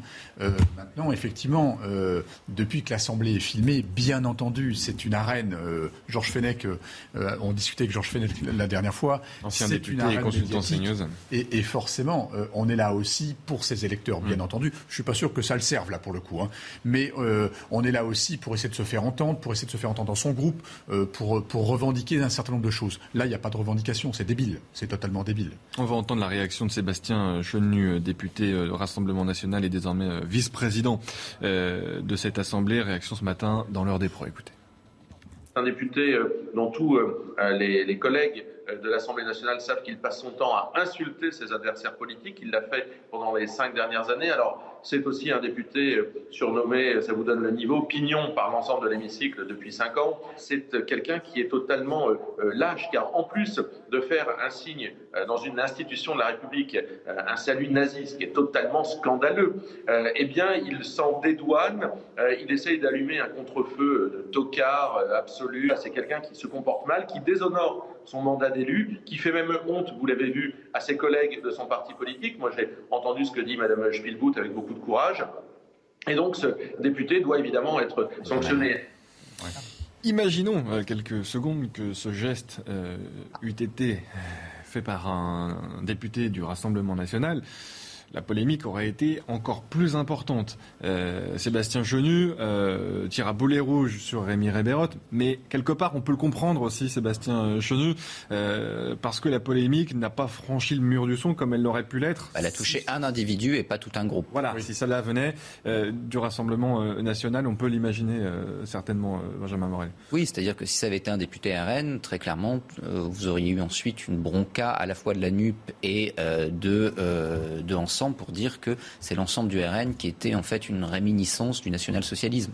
Là, ça ne touche qu'un individu et objectivement, c'est une bavure individuelle. C'est-à-dire Mhm. qu'il ne s'agit pas de dire qu'Ensemble a des nazies, comme, ce euh, serait absurde. Donc là, on a une bavure individuelle, on a un individu qui visiblement a très clairement franchi la ligne rouge et qui va être sanctionné. La question, ça va être celle de la sanction euh, du bureau et euh, de euh, l'Assemblée nationale, mais également voir ce que fait le groupe euh, Renaissance. Mm. C'est-à-dire qu'est-ce qu'on fait de ce député? Est-ce qu'il reste dans le groupe? Est-ce qu'on l'exclut, etc. Il va y avoir c'est simple. hein. sujet. Exclure euh, un député d'un groupe, ça se fait euh, très Ça, rapidement. ça pose aucun souci. Ce n'est pas comme le démettre de ses fonctions, bien sûr, de, de député, comme vous le rappeliez, euh, Caroline Pilastre. Sanction euh, euh, exemplaire? Il doit y avoir une sanction exemplaire?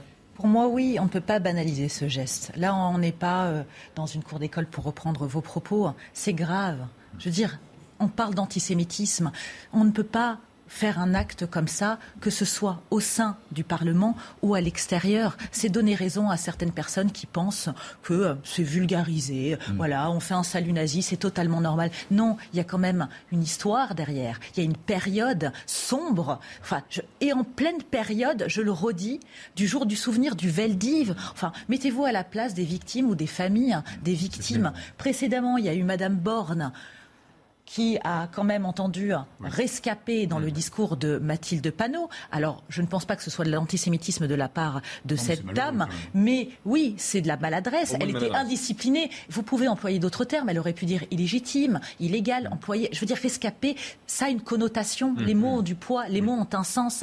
Donc, de la part de nos élus, voir ou entendre ces propos, c'est scandaleux dans une période comme la nôtre. Mais quelles que soient les origines ou la religion d'ailleurs, on leur demande une fois de plus, de la modération. On est dans une société violente, dans une société extrémiste. On en parle quotidiennement. Vous pensez que l'image, le message envoyé est bon pour la population? Eh bien, moi, je ne pense pas. Et j'espère vraiment qu'il va être sanctionné à la mesure de son geste.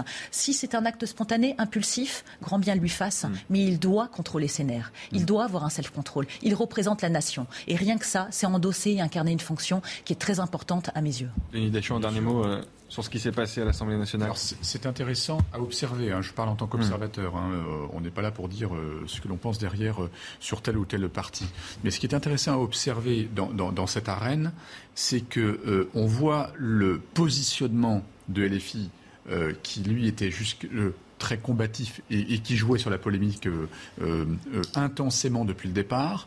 On voyait Renaissance qui était plutôt en, permanence dans la recherche de compromis parce qu'il fallait, il faut essayer de faire passer les, projets de loi qui sont pensés dans la cuisine de l'Élysée. Et on voit l'institutionnalisation du RN qui est en train de vouloir devenir un parti entre guillemets normal. Euh, je ne veux pas vexer qui que ce soit, hein, je fais attention à ma, terminologie. Et en fait, qui est en train d'être la nouvelle droite entre guillemets, le, nouveau LR. Et ils sont en train de travailler les sujets. Ils, travaillent, ils, votent même ils ont du travail avec l'exécutif. Exactement. et ils sont prêts à participer au débat parlementaire et à être force de proposition dans, dans, tout. Donc en fait, on voit bien ce positionnement euh, qui est en train de s'intellectualiser par rapport à avant où ils étaient un peu dans la posture LFI, justement très combative médiatiquement. Là, on voit bien les, contrastes en fait dans cette assemblée-là. Et ce qui est très étonnant, c'est que pour le coup, la polémique elle vient d'un membre de Renaissance, mm-hmm. alors qu'on aurait pu en tout cas soupçonner qu'on ait des incidents de la part des filles. On en a eu, on en aura d'autres, je pense, pendant cinq ans. Mais là, venant de Renaissance, je pense que Renaissance avait autre chose. Ils auraient peut-être espéré ne pas l'avoir du tout, cette, cette polémique-là. Hein, ils cherchent sans arrêt des compromis. Ça va être compliqué, cinq ans pour Renaissance. Hein. Vous parliez en tout cas de, violence, euh, euh, Caroline Pilastre. On a les chiffres euh, des coups et des blessures en très forte augmentation le mois dernier. Vous allez le, voir. on a aussi cet échange hier entre Julien Audoul du Rassemblement euh, national à l'Assemblée nationale et euh, le ministre de la Justice Éric Dupont-Moretti. Euh, la France est un coupe-gorge, a dit Julien Audoul au, garde des Sceaux, qui lui répond encore une fois que non. Regardez d'abord ce sujet sur les violences en France en 2021 et ensuite on, en débat. Ce n'est plus un sentiment, ce n'est plus un fantasme. N'en déplaise à votre collègue, M. Éric Dupont-Moretti, la France est devenue un coupe-gorge. Un coupe-gorge, c'est avec ces termes que le député du Rassemblement national, Julien Audoul, a qualifié le bilan en matière de sécurité du gouvernement. À Angers, Amiens, Metz, Loriol-sur-Drôme et Sérignan, six personnes ont été attaquées au couteau, égorgées, massacrées lors du week-end du 14 juillet. Mais alors, l'insécurité a-t-elle augmenté en France ces dernières années? Oui, en termes de coups et blessures volontaires. En cinq ans, ces délits ont presque augmenté de 50% pour atteindre un pic de 306 700 en 2021. Augmentation également pour les homicides, mais cette fois-ci un peu plus modérée. En 2017, on en comptait environ 900 par an. Quatre ans plus tard, ce chiffre est monté à 1000. La hausse la plus importante reste celle des violences sexuelles, dont les chiffres ont doublé en cinq ans. Ces données sont néanmoins à nuancer selon les associations car il y a aujourd'hui plus de femmes qui osent déposer plainte. Voilà par, pour ces chiffres fournis par le ministère de, l'Intérieur et cette question de Julien Audoul, député Rassemblement National hier au Garde des Sceaux. Écoutez la réponse quand même d'Éric Dupont-Moretti hier à cette question qui lui était posée. Vous présentez aux Français des solutions clés en main. Vous avez non pas la baguette magique, mais la matraque magique. Et nous savons que si par malheur demain vous étiez au pouvoir, on vivrait au pays des bisounours. Plus un crime, plus une infraction. Vous sauriez tout faire. Mais je vais vous dire, monsieur Odoul, nous n'avons ni Gérald Darmanin ni moi de leçons à recevoir de vous. Parce que quand nous avons augmenté le nombre de forces de l'ordre de 10 000. Vos amis du Front National n'étaient pas là pour voter. Et on va faire un détour par l'Elysée. Le compte-rendu du Conseil des ministres, Olivier Véran, le porte-parole du gouvernement, est interrogé sur les feux de forêt. Je réserve, je laisse le soin au président de la République d'exprimer, de s'exprimer lui-même au cours de son déplacement. Vous savez bien comment les, choses fonctionnent. J'ai déjà annoncé la, réquisition qu'il avait demandé d'hélicoptères dans, l'urgence. Si les oppositions souhaitent euh, amplifier et accélérer le mouvement que nous avons initié, que notre majorité a initié, avec euh, des, lois fondamentales en matière de transition climatique, avec des objectifs aussi chiffrés. La France est le premier pays à avoir posé l'objectif concret de sortie de l'énergie carbonée, d'ici à peu de temps d'ailleurs.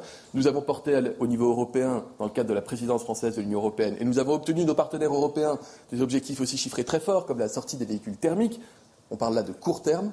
Si les oppositions veulent amplifier les choses, eh bien, il y aura dès la rentrée prochaine une loi fondamentale pour simplifier le développement et l'accès aux énergies renouvelables. Eh bien, nous verrons à ce moment si tout le monde joint les faits à la parole. Et je m'en réjouirai. Ma question portait précisément sur la gestion des feux de forêt qui vont euh, être de plus en plus nombreux dans les prochaines années. Ah ben, sur la question des feux de forêt liés au réchauffement climatique, j'ai dit les chiffres tout à l'heure. Rien ne peut nous laisser penser ou espérer, hélas, qu'il y ait moins d'incendies dans les années à venir. En revanche, il y a des mesures de prévention. On reparlera de cette situation particulière de la Gironde avec la fonction d'élagage qui consiste à, déboiser, à éviter que les arbres soient collés les uns aux autres pour éviter des départs de feu euh, fulgurants avec une extension qu'on ne sait arrêter. Or là, il y avait une espèce de particularisme local fondé sur un texte qui datait peut-être du XVe siècle, avec et qui fait que l'élagage n'avait pas été fait sans doute dans de bonnes conditions. La responsabilité n'incombe pas à l'État, mais l'État est tout à fait prêt à prendre ses responsabilités. Nous interviendrons sur cette question, je dirais, en dehors de la phase aiguë critique. Par ailleurs, la lutte contre le réchauffement climatique, éviter les canicules, éviter les phénomènes de sécheresse, ça nous engage évidemment comme État français, et ça engage la planète. Personne ne peut imaginer que les Français, par leur comportement vertueux seuls, permettrait de réduire l'impact du réchauffement climatique. C'est pourquoi nous continuons de porter, et le président de la République française, Emmanuel Macron, est l'un des leaders les plus à la pointe à l'échelle mondiale pour que nous fixions collectivement ces objectifs de réduction des émissions carbonées ou des gaz à effet de serre. Merci. Je Monsieur le ministre Bouilly, Radio Fréquence Protestante. Monsieur le ministre, dans un rapport publié hier, le mardi 19 juillet, la Commission des Affaires étrangères du Sénat demande au gouvernement la suspension de la réforme. Voilà pour cette euh, réponse du porte-parole du gouvernement aux interrogations au sujet des incendies euh, dans le département de, la Gironde. Que peut faire le gouvernement? C'est une bien difficile question pour le porte-parole euh, Olivier Véran, mais il se montre d'une assez bonne volonté. En tout cas, il appelle les oppositions à travailler ensemble. Il ne peut pas faire beaucoup plus. Oui, certes, mais bon, en même temps, ces réponses m'apparaissent quand même, enfin, me laissent assez dubitatives. Ouais. ce modo, pour arrêter les feux de main, il y a deux façons de faire. Soit eh ben, arrêter le réchauffement climatique, hmm. et donc il faut prendre des grandes mesures au niveau mondial. Plus à Casablanca, on a vu. Certes, mais c'est relativement, je dirais, euh, par rapport au sujet, disons qu'il y a peut-être un stade intermédiaire, ou bien revoir des lois de 15e, du, du, 15e, siècle, qui sont appliquées à la Gironde. Et donc on a un problème hyper local. Très clairement, on a un problème structurel. Et au-delà du fait d'arrêter le réchauffement climatique, il y a des solutions palliatives pour justement permettre de vivre avec ce réchauffement climatique et de limiter les feux de forêt. Mm. On, a parlé, on en a parlé, les Canadaires, investir dans la sécurité civile, etc. Sur ces sujets qui sont aujourd'hui les vrais sujets de débat, c'est ni le réchauffement climatique, ni les lois du XVe siècle, il ne répond pas. Il ne répond pas, Olivier Véran. Vous êtes d'accord avec ça, Caroline Pilastre? Oui, j'ai plus entendu la forme que le fond. touche. Et c'est souvent, malheureusement, euh, ce que dit euh, la Macronie. En fait, on n'arrive pas réellement à, ressortir du contenu. Hein. Donc j'attends de voir par la suite. Hein, ce que va, faire M. Macron Huchard sur le de CNews pose la question à Olivier Véran sur les moyens. Est-ce qu'il faut plus de moyens? Question d'Élodie Huchard à Olivier Véran. De la sécurité civile. Est-ce qu'il en a été euh, question? Est-ce que vous prévoyez de renforcer ces moyens d'une manière ou d'une autre? D'abord, je, redis ce que j'ai dit en préambule. Nous avons augmenté de 20% au cours du 20%, c'est pas rien. Hein, de 20% au cours du dernier quinquennat le budget alloué aux forces de sécurité civile dans la lutte contre les incendies.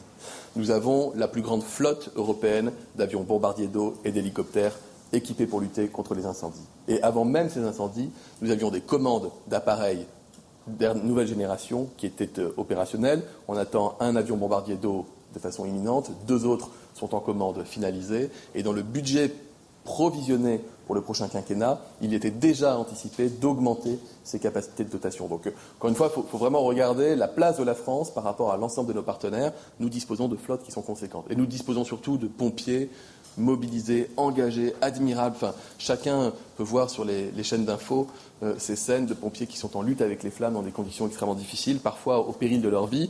Il n'y a pas de mort euh, déplorée euh, aujourd'hui, à l'heure à laquelle je vous parle, ni parmi les pompiers, ni parmi les, les citoyens. Et beaucoup d'évacuations ont été faites, encore une fois, grâce à l'action conjointe de tous. Ce n'est pas que l'État, c'est aussi les collectivités locales, les services préfectoraux. Merci à tous. Oui, dernière Olivier Véran sur euh, les moyens, plus 20% alloués au budget de la sécurité civile, pas de mort à déplorer ni parmi les pompiers ni parmi les civils. La satisfaction est de mise du côté du porte-parole du gouvernement qui salue une nouvelle fois le travail euh, des pompiers. J'aurais bien aimé vous faire réagir au propos d'Olivier Véran, mais malheureusement il a mordu le porte-parole du gouvernement sur la publicité que l'on va devoir évidemment envoyer. Merci en tout cas à tous les trois d'avoir participé à cette première partie de Midi News. Trois nouveaux invités vont euh, suivre pour poursuivre nos débats. Merci encore une fois à tous les trois et à tout de suite. On se retrouve dans quelques minutes. De retour sur le plateau de Midi News. Merci d'être avec nous. Merci si vous nous rejoignez. Nous sommes ensemble jusqu'à 14h pour décrypter l'actualité et en débattre avec trois nouveaux invités qui nous ont rejoints autour de la table. Ludovine de la Rochère, présidente de la Manif pour tous. Merci d'être avec nous euh, ce midi. Marc Hainaut, journaliste euh, Boulevard Voltaire. Bonjour. Merci d'être avec nous. Et Patrick Vignal, député Renaissance de l'Hérault. Merci, monsieur le député, de participer à Midi News. Tout de suite, un point sur l'actualité avec vous, Audrey Berthaud. 23 départements de la façade est du pays sont en vigilance orange canicule ou orage. Parfois, les deux phénomènes météo en même temps. Globalement, le temps est orageux sur le nord-est du pays et encore chaud sur la façade est. Laurent Nunes, nommé préfet de police de Paris en Conseil des ministres. Il remplacera Didier Lallemand. C'est le choix d'un homme d'expérience et qui a exercé de nombreuses responsabilités nationales, a écrit dans un tweet Gérald Darmanin. Et puis les Rolling Stones sont actuellement en France pour deux concerts exceptionnels. Le premier s'est tenu hier soir à Lyon. Il y avait 50 000 personnes. Le concert s'est joué à guichet fermé avec 39 degrés au thermomètre. Les Rolling Stones seront également en concert ce samedi à l'hippodrome de Longchamp à Paris. Vous irez les voir? Ah oui, si on a le temps. si on a le temps, on ira voir les Rolling. Merci Audrey. Euh, Berthaud, on vous retrouve tout à l'heure pour un nouveau point euh, sur l'actualité. On va euh, réécouter ce que disait à l'instant le porte-parole du gouvernement, Olivier Véran, depuis l'Elysée après un conseil de ministres. On rappelle qu'Emmanuel Macron se rendra en Gironde un peu plus tard dans l'après-midi pour se rendre sur place aux côtés des élus, des forces engagées contre ces incendies. Écoutez le porte-parole du gouvernement qui fait un point notamment sur les moyens. Olivier Véran, il y a quelques minutes. La première urgence, c'est bien sûr les, la lutte contre les incendies, où le président de la République a rappelé son soutien à nos pompiers qui sont engagés sans relâche sur le terrain, jour et nuit. Ils sont plus de 2000 désormais mobilisés pour lutter contre les flammes. Le président de la République se rendra à leur côté en Gironde aujourd'hui même. Il sera aussi aux côtés en soutien des quelques 30 000 Français qui ont déjà été déplacés face au risque de progression de ces incendies. Une pensée particulière pour deux sapeurs-pompiers qui ont été grièvement blessés hier soir et cette nuit. Patrick Vignal, est-ce que tout est fait au niveau de, l'État aujourd'hui pour euh, lutter contre ces incendies, ces méga-feux, comme on les appelle désormais en, en Gironde? Mais surtout, est-ce qu'on se projette déjà sur l'après? Parce qu'on sait, avec le réchauffement climatique, les canicules qui vont s'enchaîner et se répéter, ce genre de feux, on les voit même aujourd'hui en Bretagne, vont malheureusement se reproduire. Déjà, quand même, je voudrais penser, avoir une pensée pour les gens habitant dans, ces territoires. Hein. C'est un méga feu, vous l'avez dit. Est-ce qu'on a mis assez de moyens? Certainement pas. Il faudra en mettre supplémentaires. Je crois qu'on a 12 Canadaires, 3 Dash. Il faut aller plus loin. Merci quand même à la solidarité européenne, puisqu'on a eu des, pompiers étrangers venus. Mais je pense qu'effectivement, il y a un changement de temps, de climat. Il a pas plu depuis des mois et ça va être le fléau des années à venir. La France est en feu.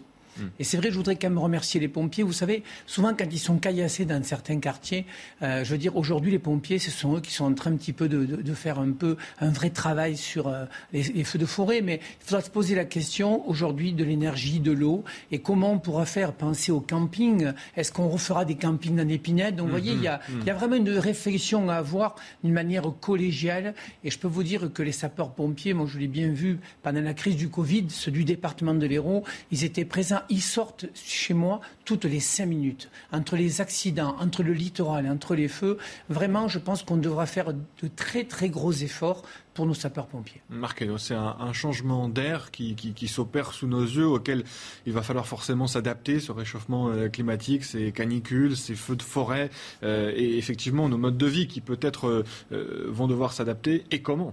Alors moi j'entends bien l'argument du réchauffement climatique, il est réel. Effectivement, on a sans doute des, étés plus chauds qu'il y a quelques années. Néanmoins, c'est pas un phénomène qui est totalement nouveau. Ça fait quand même plusieurs étés qu'on observe quand même des températures assez extrêmes. Alors peut-être pas à ce niveau-là, mais on est sur des différences d'un ou deux degrés, donc c'est pas non plus incommensurable.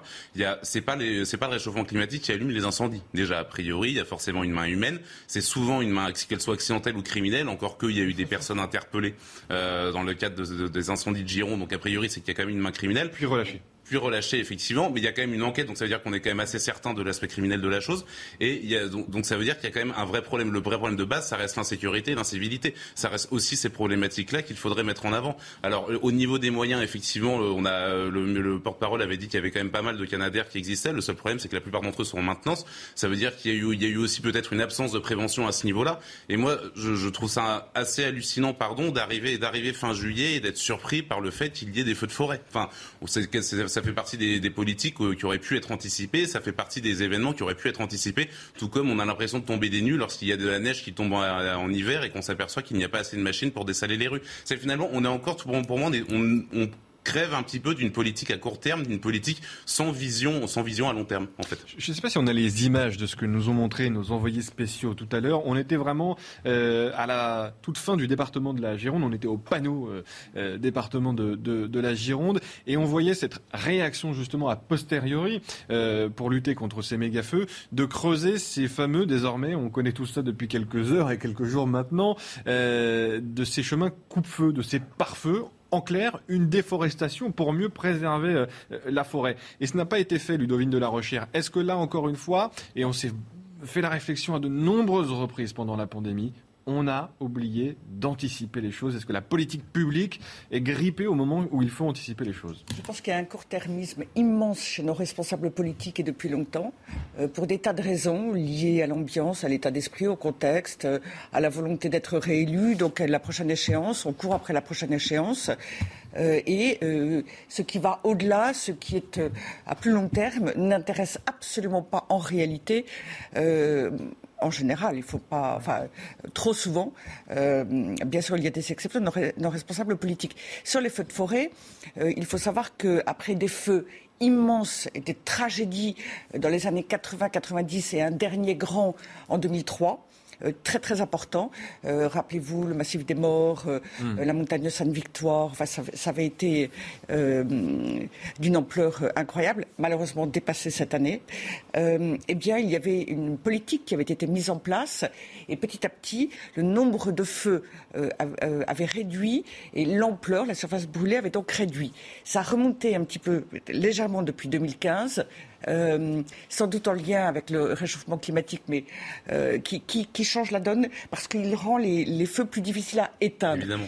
Mais c'est vrai que dans 90% des cas, euh, c'est euh, qui d'origine assèche, humaine. qui assèche les forêts, malheureusement, pendant des mois, Et euh, là, mais là, euh, et là, ce qui s'est passé, c'est que euh, l'État avait renoncé, suite à l'assistance d'une sénatrice, dans le cadre d'un débat parlementaire, avait renoncé à imposer euh, que l'on ait ces, euh, ces espaces coupe-feu, euh, parce qu'il fallait protéger les petits animaux, euh, euh, la végétation, tout le monde est pour les protéger, sauf que là, du coup, les dégâts sont Résultat, en fait, ce que, ce que l'État a refusé Mais- sous pression de cette sénatrice écologiste il y a un an, on est en train de le faire. On a vu les images en direct Alors, tout à on le fait, du on coup, le fait a posteriori. dans des mauvaises conditions qui sont ultra dangereuses. En plein été, quand on débroussaille, quand on coupe, il y a un risque d'étincelle. Euh, il faut aller très vite. C'est dangereux pour les, les- les hommes qui le font. Et on a assisté hier, c'était absolument extraordinaire, à un ballet de renvoi de la balle.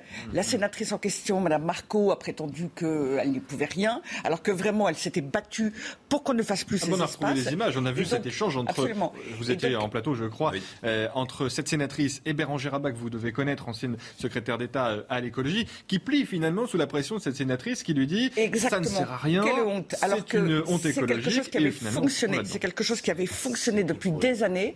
Et hier, Gérald Darmanin, alors que euh, ce sont euh, les responsables politiques qui avaient euh, dit on verra. Et on ne bouge plus, on ne fait rien de plus. Gérald Darmanin a renvoyé aux propriétaires privés. Mmh. Euh, c'est c'est absolument incroyable. Euh, si Alors, qui refuse aussi, euh, pour euh, Bien certains d'entre eux, c'est néanmoins euh, de faire les aménagements c'est- c'est nécessaires le pour Parlement éviter les incendies dans les feux de C'est forêt. néanmoins le Parlement qui fait la loi. Et là, ils avaient cédé. Vous savez, on traverse une période très difficile. Il faut arriver à éteindre d'abord ces feux. Il faut savoir comment on va reconstruire, comment l'État sera partenaire pour savoir comment vous allez reconstruire autour de la dune du Pilat, où c'est enfin, c'est quand même des territoires assez merveilleux. Magnifique. Donc ça va être le vrai débat. Après, moi, je ne voudrais pas polémiquer. Moi, je voudrais que les journalistes vérifient cette sénatrice a vraiment empêché chez ce même pare-feu, qui sont On va vous indispensables. retrouver l'échange Voilà. euh, qu'on a Je crois que diffusé il y a c'est quelques important. jours. Vous savez, les gens ne croient plus en nous bien parce qu'en fait, on est toujours être dans cette rupture en disant c'est pas moi, c'est l'autre. Nous avons une responsabilité. Cher monsieur, je crois qu'il y a six Canadaires qui sont effectivement hors service parce qu'on ne reçoit pas les pièces. Donc je suis OK sur ça. Le vrai débat, c'est que depuis le mois d'avril, il n'a pas plu et que les sols sont dans un état. Écoutez, hier, j'étais dans Paris, vous avez vu les arbres comme ils sont? On a des arbres qui Ceux, vont. ceux- que la mairie n'a pas coupé encore. oui. non, ce que, je, ce que je veux dire, si vous voulez, c'est que il faut qu'on pose là. On a une société fracturée. On parlera tout à l'heure de l'Assemblée. Enfin, on est chez les fous en ce Oui, moment. mais il y a, il y a donc- des postures idéologiques AELV, vous le savez bien, Madame, oui, et qui conduisent à des erreurs Il, il faut que ce soit vérifié et que je Non, non, mais ça a cette- été fait. Et cette là, l'occurrence, sénatrice doit être responsable de cela. Parce que quand on est un politique, on est responsable. Après, est-ce que l'État... Et l'État par-dessus le marché, Et parce qu'au final, Oui. c'est l'État qui décide. La sénatrice a pris la décision. L'État, oui, l'État, franchement, aurait dû anticiper et permettre ce même pare-feu. Ce qui Mais ce qui a m'intéresse, si montré son voulez- efficacité depuis des années. Écoutez peut-être quelques instants avant de retrouver ces échanges qui sont euh, dans la machine. On va les retrouver parce qu'on les a euh, diffusés il y a quelques euh, jours seulement. Écoutez peut-être Jean-Luc Glaise, euh, vous le connaissez sans doute, connais très bien. euh, président du département de, de Gironde, qui en appelle calmement au président de la République qui sera sur les lieux euh, tout à l'heure, mais qui appelle à du changement tout simplement. Écoutez ce qu'il lui dit dans une lettre ouverte. Le vrai sujet, c'est qu'un feu se traite comme une crise cardiaque, c'est-à-dire qu'il faut intervenir très vite pour pouvoir euh, garantir soit la, le maintien de la vie humaine, soit dans le cas des incendies, le fait de pouvoir les éteindre très vite. Et lorsque les Canadaires ne sont pas présents sur site et qu'ils mettent du temps à arriver, forcément, ce temps-là est un temps perdu qui est extrêmement précieux et qui euh, permet au feu de se propager très rapidement dans les conditions que nous avons connues, particulièrement caniculaires et sèches. Il faut impérativement avoir une flotte qui soit beaucoup plus conséquente et il faut aussi qu'elle soit positionnée de façon beaucoup plus fine. Le massif des Landes de Gascogne, c'est le plus grand massif de résineux d'Europe. Il représente un million d'hectares et nous n'avons pas de canadaires euh, sur site pendant toute la période estivale et notamment caniculaire. Ça n'est pas normal. Et certains sont positionnés en Corse parce que la Corse est difficile d'accès puisqu'elle est insulaire. Il n'y a pas de raison que ce massif-là n'ait pas de canadaires euh, présents sur site pendant toute la période estivale. On découvre hein, ces chiffres, évidemment, nous, néophytes, euh, un million d'hectares, euh, la plus grande forêt de, de, de résineux d'Europe, et il n'y a pas de canadaires sur place. Non, mais en fait, il n'y a pas de paroi c'est coupe-feu. maintenant, ces feux, Euh, c'est- Attendez, c'est- c'est bien d'accord. plus au nord que ça ne l'était jusqu'à maintenant, la base- dans Patrick Vignal, c'est étonnant, en fait, ce que Jusqu'à comme maintenant, constat. la base était sur Garon et une base à Ajaccio. ok? Là, on se rend compte que le département de la Gironde, où il y a vraiment beaucoup d'hectares, est en très grande difficulté. Moi, je pense que Gérard Darmanin va se poser la question d'un repositionnement d'une troisième base dans des endroits où il y a beaucoup de forêts. Enfin, c'est cela anticipé. Et je suis convaincu que ce drame va nous permettre de réaffecter encore plus de moyens et de réfléchir aussi notamment aux sapeurs-pompiers. Vous savez qu'on a de moins en moins de volontaires, mais ça sera le débat aussi de société qu'on va avoir. La relation des volontaires, la relation au travail, c'est cela qu'on doit se poser et d'une manière humble. On va aller sur le terrain justement pour euh, se rendre compte euh, de la réalité euh, des faits. Je vous diffuserai juste Oui, après l'échange entre la sénatrice Marco et la secrétaire d'État euh, Bérangère Abbas, au Sénat l'année dernière. Mais tout de suite, Régine Delfour et Sacha Robin sur place, je le disais. Tout à l'heure, Régine, vous nous avez montré en direct euh, la création de ces euh, couloirs coupe-feu, de ces pare-feux, de cette déforestation. hein, si on parle euh, clairement, Régine, on enlève, on coupe des arbres pour éviter qu'ils ne s'embrasent et pour faciliter aussi le travail des pompiers. Vous nous avez dit, et vous, vous allez sans doute nous le rappeler, Régine, avec les images de Sacha Robin, que c'est une décision très récente. C'est ça, Régine? Oui, euh, effectivement, euh, Loïc, hein, c'est une euh, décision assez récente parce que c'est ce qui va permettre vraiment que le feu, qu'il n'y ait pas de saute de feu, parce que vous savez que le feu est toujours actif, hein, il est contenu mais il est actif et il est très important. Il n'est pas question qu'il aille aussi se répandre dans, sur cet endroit et dans d'autres départements. Alors, je voulais vous donner d'autres précisions, Loïc, sur ce pare-feu. Alors en fait, ça va faire donc c'est à peu près 5 km de long, hein, de la mer jusqu'au lac de Cazaux sanguiné. Ça représente à peu près 5 km de long. En largeur, on est sur une largeur de 30, 300 mètres, parfois 100 mètres. Et en tout, Loïc, c'est 70 hectares qui vont être euh, abattus pour éviter hein, un nouveau euh, départ de feu. Alors là, euh, les pelleteuses, enfin les bulldozers sont à l'arrêt parce que c'est une pause, ils sont en train de déjeuner, mais il faut savoir qu'ils sont dès le matin, 6 heures du matin, ils sont à pied d'œuvre. Il y a une équipe qui tourne aussi la nuit. Il y a à peine quelques quelques minutes d'arrêt parce qu'il y a urgence, Loïc, pour euh, réaliser ce pare-feu et pour éviter que le feu se propage. Alors, je suis désolée, Loïc, je vais pas rester pouvoir rester très longtemps parce qu'on est dans un convoi exceptionnel. En fait, les gendarmes nous ont demandé de monter dans la voiture pour rejoindre la route parce qu'on n'a pas le droit de se trouver là seul.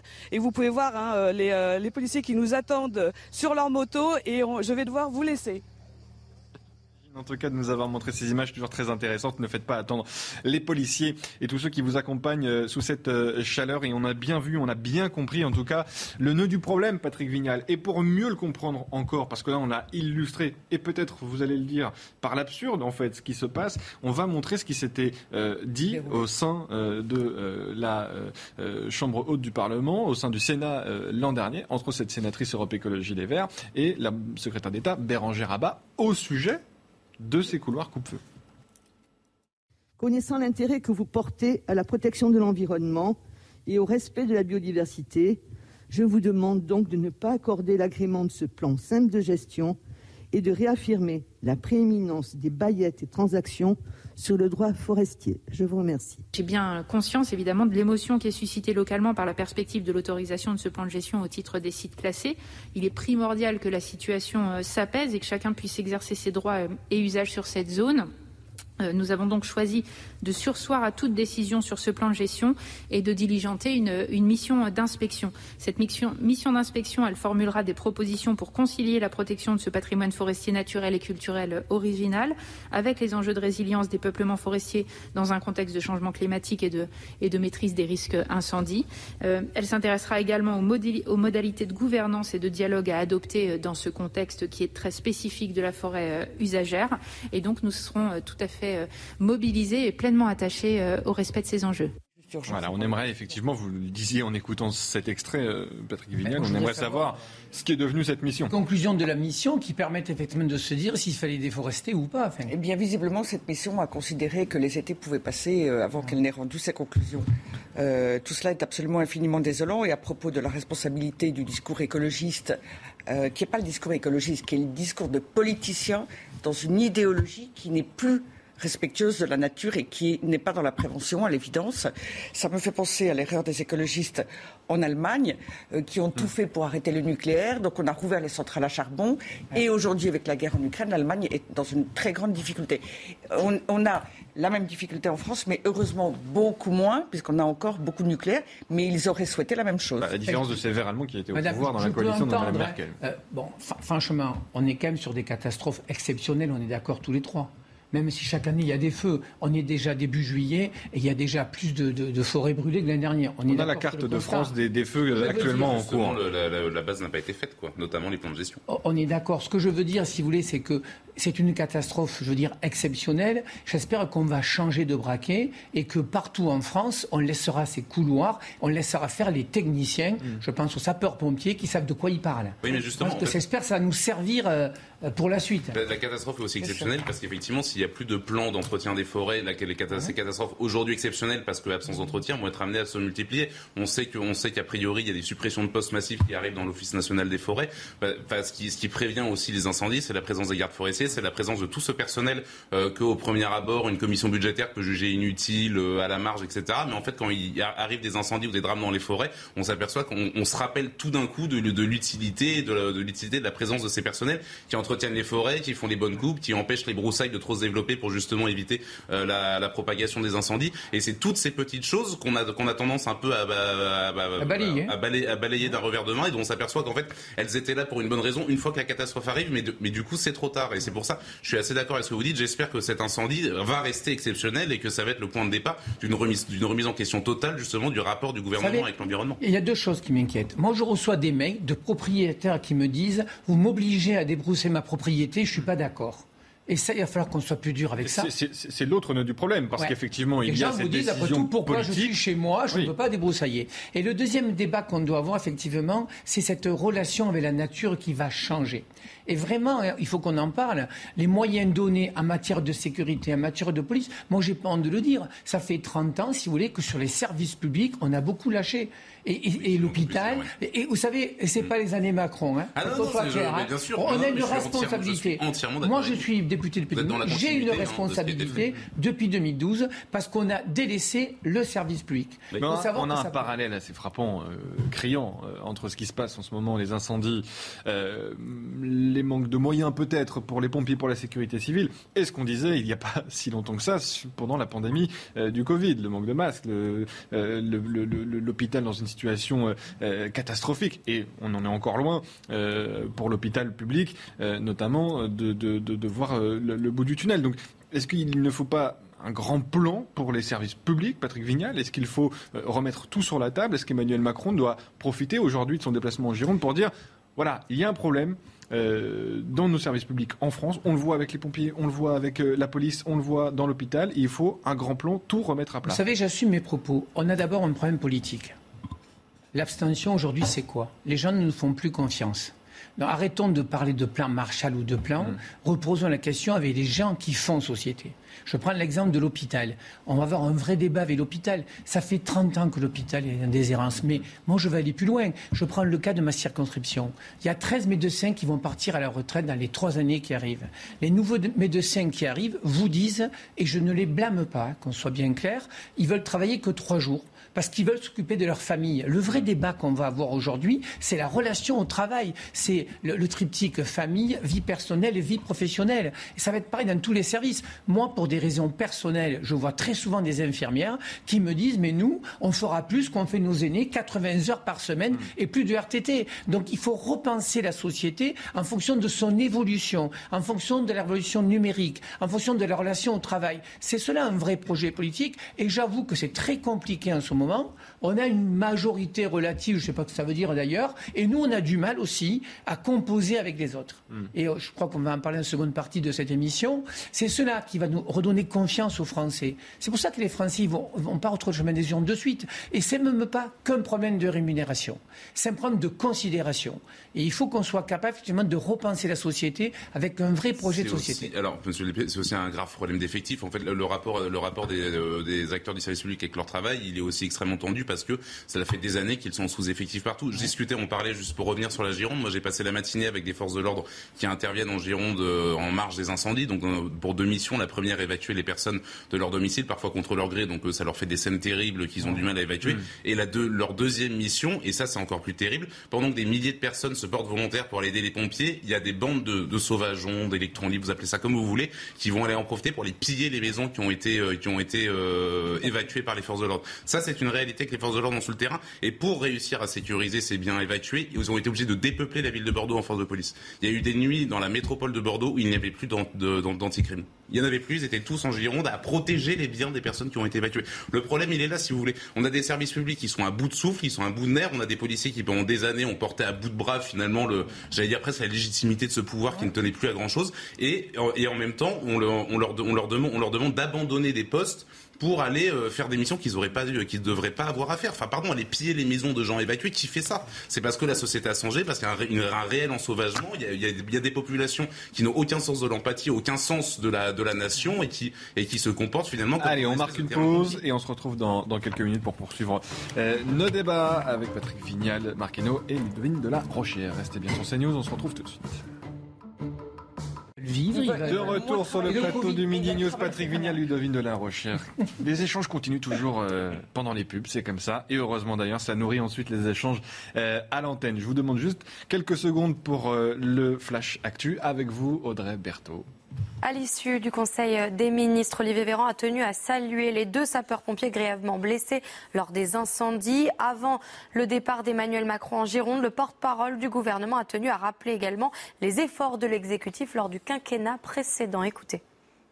Avant même ces incendies, nous avions des commandes d'appareils de nouvelle génération qui étaient euh, opérationnels. On attend un avion bombardier d'eau de façon imminente, deux autres sont en commande finalisée, et dans le budget provisionné pour le prochain quinquennat, il était déjà anticipé d'augmenter ses capacités de dotation. Donc, euh, encore une fois, il faut, vraiment regarder la place de la France par rapport à l'ensemble de nos partenaires. Nous disposons de flottes qui sont conséquentes. Et nous disposons surtout de pompiers mobilisés, engagés, admirables. Et l'incendie est toujours en cours à Landiras. La personne qui avait été placée en garde à vue lundi dans l'enquête sur l'origine de ce feu a été remise en liberté cette nuit. C'est une annonce du parquet de Bordeaux ce matin dans un communiqué. Près de 10 milliards d'euros, c'est ce que coûtera la renationalisation d'EDF au pouvoir public. Le ministère de l'économie a annoncé hier le lancement d'une offre publique d'achat pour sortir l'entreprise de ses difficultés économiques. Mais comment EDF en est arrivé là? On fait le point avec Marine Samoura. Renationaliser EDF de toute urgence. La dette de l'entreprise pourrait atteindre 60 milliards d'euros à la fin de l'année.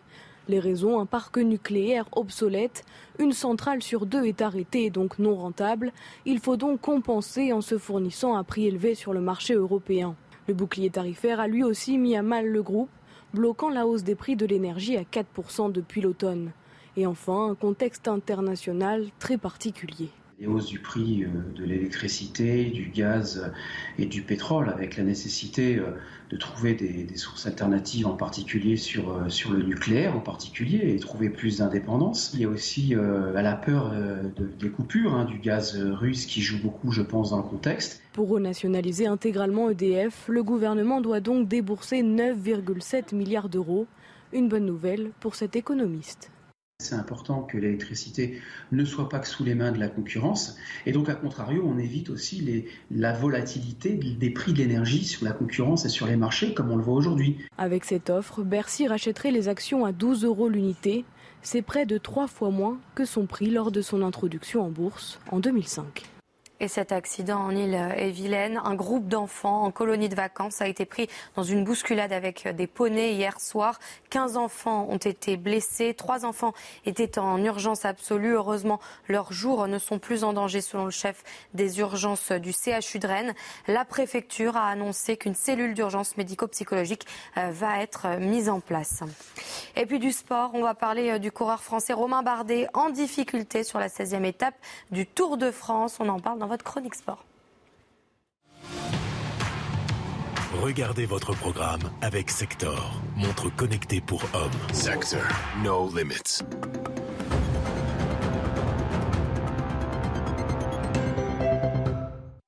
Livide, groggy.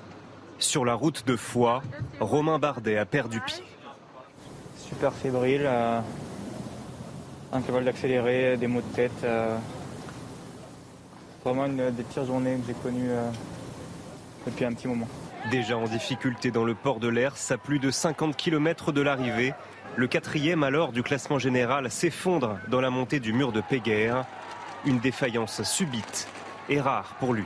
J'avais un niveau plutôt stable depuis euh, le début du tour et là tout s'est, effondré. J'étais complètement, euh, complètement collé, complètement cuit. Péguerre, je faisais pitié à voir, à monter à, 5 km/h.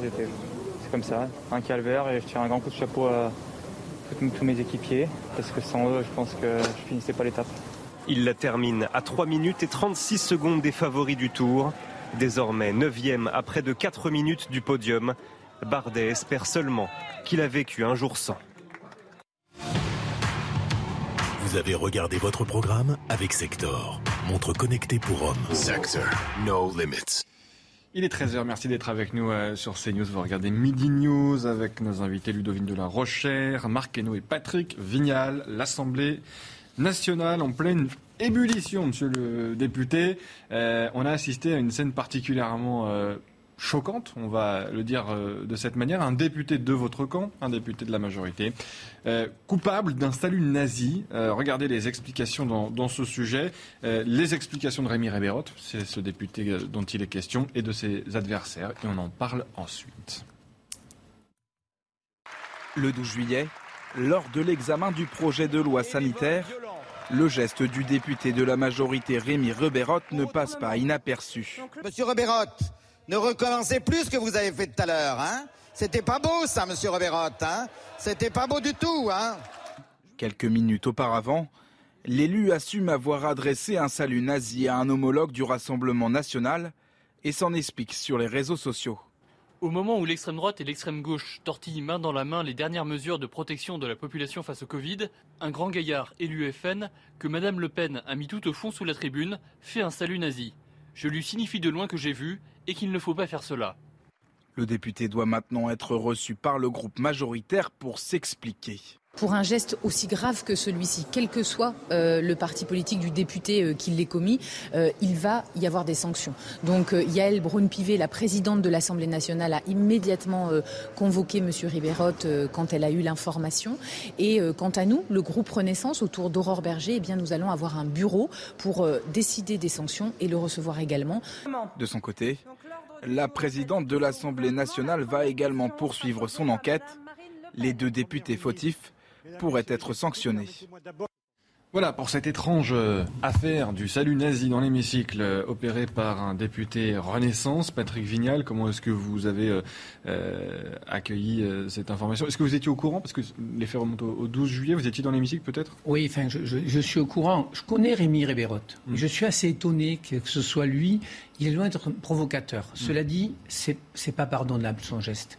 Et donc, que ce soit lui ou celui du Front National, je crois qu'il sera reçu et par le groupe et la présidente de l'Assemblée. Enfin, on ne peut pas. Vous savez, on peut pas. Moi, je ne peux pas non plus dénoncer le tweet de Mathilde Panot, mm. présidente de LFI, qui était ignoble et nous-mêmes. Mais vous savez, je vous l'ai dit tout à l'heure, il y a un climat de poudrière dans cette Assemblée et moi, j'assume toujours mes propos. Euh, nous sommes au pouvoir aujourd'hui, nous avons une partie des clés pour essayer d'améliorer le, pouvoir d'achat des Français et vivre en société. Et je pense que c'est une erreur de répondre à toutes les attaques, notamment des LFI. Ça sert à rien. Vous savez, les gens nous disent, vous êtes là pour régler vos comptes et pas nos problèmes. Mmh. Donc moi, je le dis à mes collègues de ma majorité, Occupons-nous du pouvoir d'achat des Français, occupons-nous des retraités, des 10 millions de personnes qui ont moins de 1000 euros, des sapeurs-pompiers, des, enseignants, des policiers, plutôt que de répondre à la politique. On ne va pas gagner. Mmh. Filles sont champions olympiques de ces attaques, si vous voulez, qui sont en dessous. Et donc, on n'est pas élu pour ça. Moi, je ne suis pas élu pour passer ma journée sur Twitter à attendre qu'un collègue LFI ou ARN me tape dessus. Je suis élu pour essayer de changer les choses. Et dans ce qui concerne Rémi Rébérot, il va être reçu et on va demander une explication L'explication qu'il nous fournit n'est pas suffisante mm. et il y aura des sanctions. Est-ce qu'elles sont financières? Mais il faut qu'il y ait des sanctions. Et puis je voudrais aussi le dire. Il faut qu'on arrête. Quand c'est quelqu'un de notre camp, on le protège. Et quand c'est quelqu'un de l'autre camp, arrose sur lui. C'est pour ça que les Français ne font plus confiance. Il faut qu'on essaie d'avoir une parole juste on va le redécouper ce passage de Patrick Vignal. On va le remontrer à certains de vos confrères et collègues à l'Assemblée nationale. Parce que c'est vrai, ça fait quoi Allez, une semaine qu'on regarde ce spectacle qui nous attriste à l'Assemblée nationale, il faut bien le dire. Euh, on a l'impression que les débats, comme vous le remarquez vous-même, euh, se font avec euh, comme une partie de tennis entre l'extrême droite et l'extrême gauche, et vous êtes pris au milieu et vous essayez de renvoyer la balle parfois, mais au détriment sans doute de bonnes mesures que les Français attendent, notamment sur cette question du pouvoir d'achat. Euh, vous n'êtes pas d'accord avec ça, de, de la recherche euh, Je pense que euh, le Rassemblement national, jusqu'à présent, euh, a débattu parfois avec, euh, avec une certaine vigueur, ça c'est le propre du débat, mais je pense que la provocation, l'outrance, les insultes, les attaques à dominem, euh, elles sont très spécifiquement du côté de LFI mm. depuis le tout début de cette mandature, de cette législature et du travail de l'Assemblée nationale, et de manière répétée, permanente, ils cherchent en fait à se faire remarquer, à occuper l'espace médiatique, à occuper tout l'espace. C'est une méthode éprouvée de l'extrême gauche. Euh, qui poursuit des buts divers et variés euh, et des objectifs qui sont les leurs, mais qui ne correspondent pas euh, à ce dont les Français ont besoin. Et quant à ce geste, quant à ce salut qui a été fait, pour ma part, je trouve cela absolument honteux qu'on puisse faire ce geste, qu'un élu députés euh, le commettent dans le cadre de l'Assemblée nationale, mais en outre, parce qu'ils s'adressent euh, au Rassemblement national, et visiblement, il en est encore à cette caricature aberrante euh, euh, et complètement à côté de la plaque, qui est d'imaginer que le Rassemblement national aurait à voir avec le nazisme. Enfin, c'est juste, euh, si on en est là, euh, comment peut-on euh, débattre, dialoguer, tenter de se comprendre et d'agir pour les Français si on est à ce niveau de simplisme, de caricature et d'erreur, pour tout dire Hmm. Euh, et, et donc, c'est aussi le fait qu'il s'adresse euh, à ce parti politique, euh, euh, qui est l'occasion pour lui de faire ce geste, euh, que je trouve absolument désolante pour notre pays. On sent de toute façon les députés, notamment Renaissance, mais également des Républicains et peut-être même certains à gauche, assez troublés par l'attitude à laquelle on ne s'attendait pas forcément de la part du Rassemblement national, Hainaut, dans cette nouvelle Assemblée. Le Rassemblement national, qui par la voix de Marine Le Pen, assume de voter certains amendements proposés par l'exécutif. Le Rassemblement national, qui effectivement, vous l'avez euh, dit, a maille à partir avec euh, euh, la NUPS, mais cette bonne guerre. Mais on ne s'attendait pas forcément à cette attitude de la part du Rassemblement national dans cette Assemblée. Bah, je pense euh, qu'il fallait s'attendre de toute façon à ce que le Rassemblement national montre, ce genre de visage justement parce que c'est un parti qui est en quête de respectabilité, qui a ambition de gouverner la France, donc euh, qui avait tout intérêt à montrer à montrer un tel visage. Quand on discute avec les députés du Rassemblement national, eux ils disent notre priorité c'est de de mettre en, de mettre en place notre programme et c'est de défendre nos idées et euh, de, de aussi de voter les telle ou telle idée qui nous paraît très pertinente. Ils ont soutenu des amendements de la majorité, ils ont aussi soutenu des amendements de la France insoumise, notamment de François Ruffin, il me semble.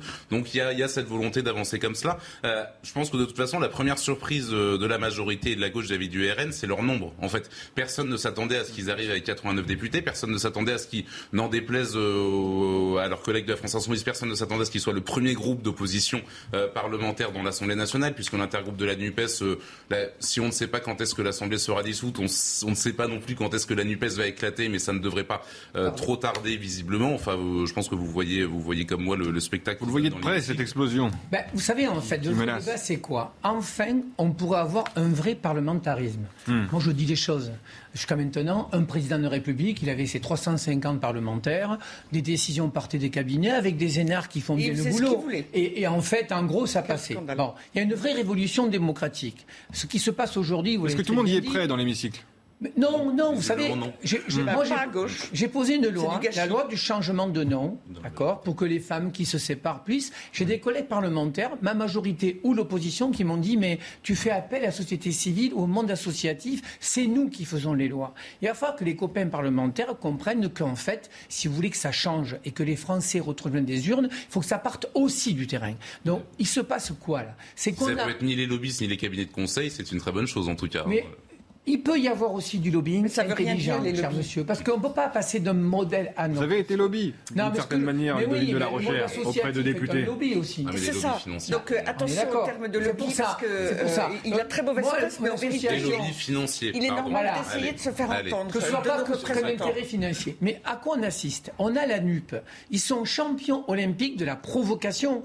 Tous, que ce soit Ruffin, que ce soit Panot. Mais pourquoi on va leur répondre? C'est quand qu'on s'adresse aux Français. Et moi, je le dis toujours, dans cette difficulté, c'est aux Français. Regardez le pouvoir d'achat.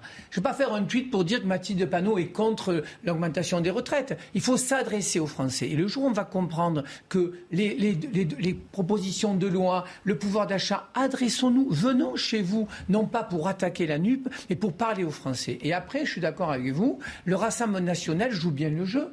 Il se C'est un parti qui va se sociabiliser, qui regarde, qui compte les points sur la NUP, et c'est cela le vrai débat. Mais franchement, la NUP va exploser. Parce que mes amis socialistes ou écolos, ils vont pas tenir longtemps. Qu'est-ce que veut le Tché Mélenchon? Lui, il veut la dissolution. Il veut que ça. Bon.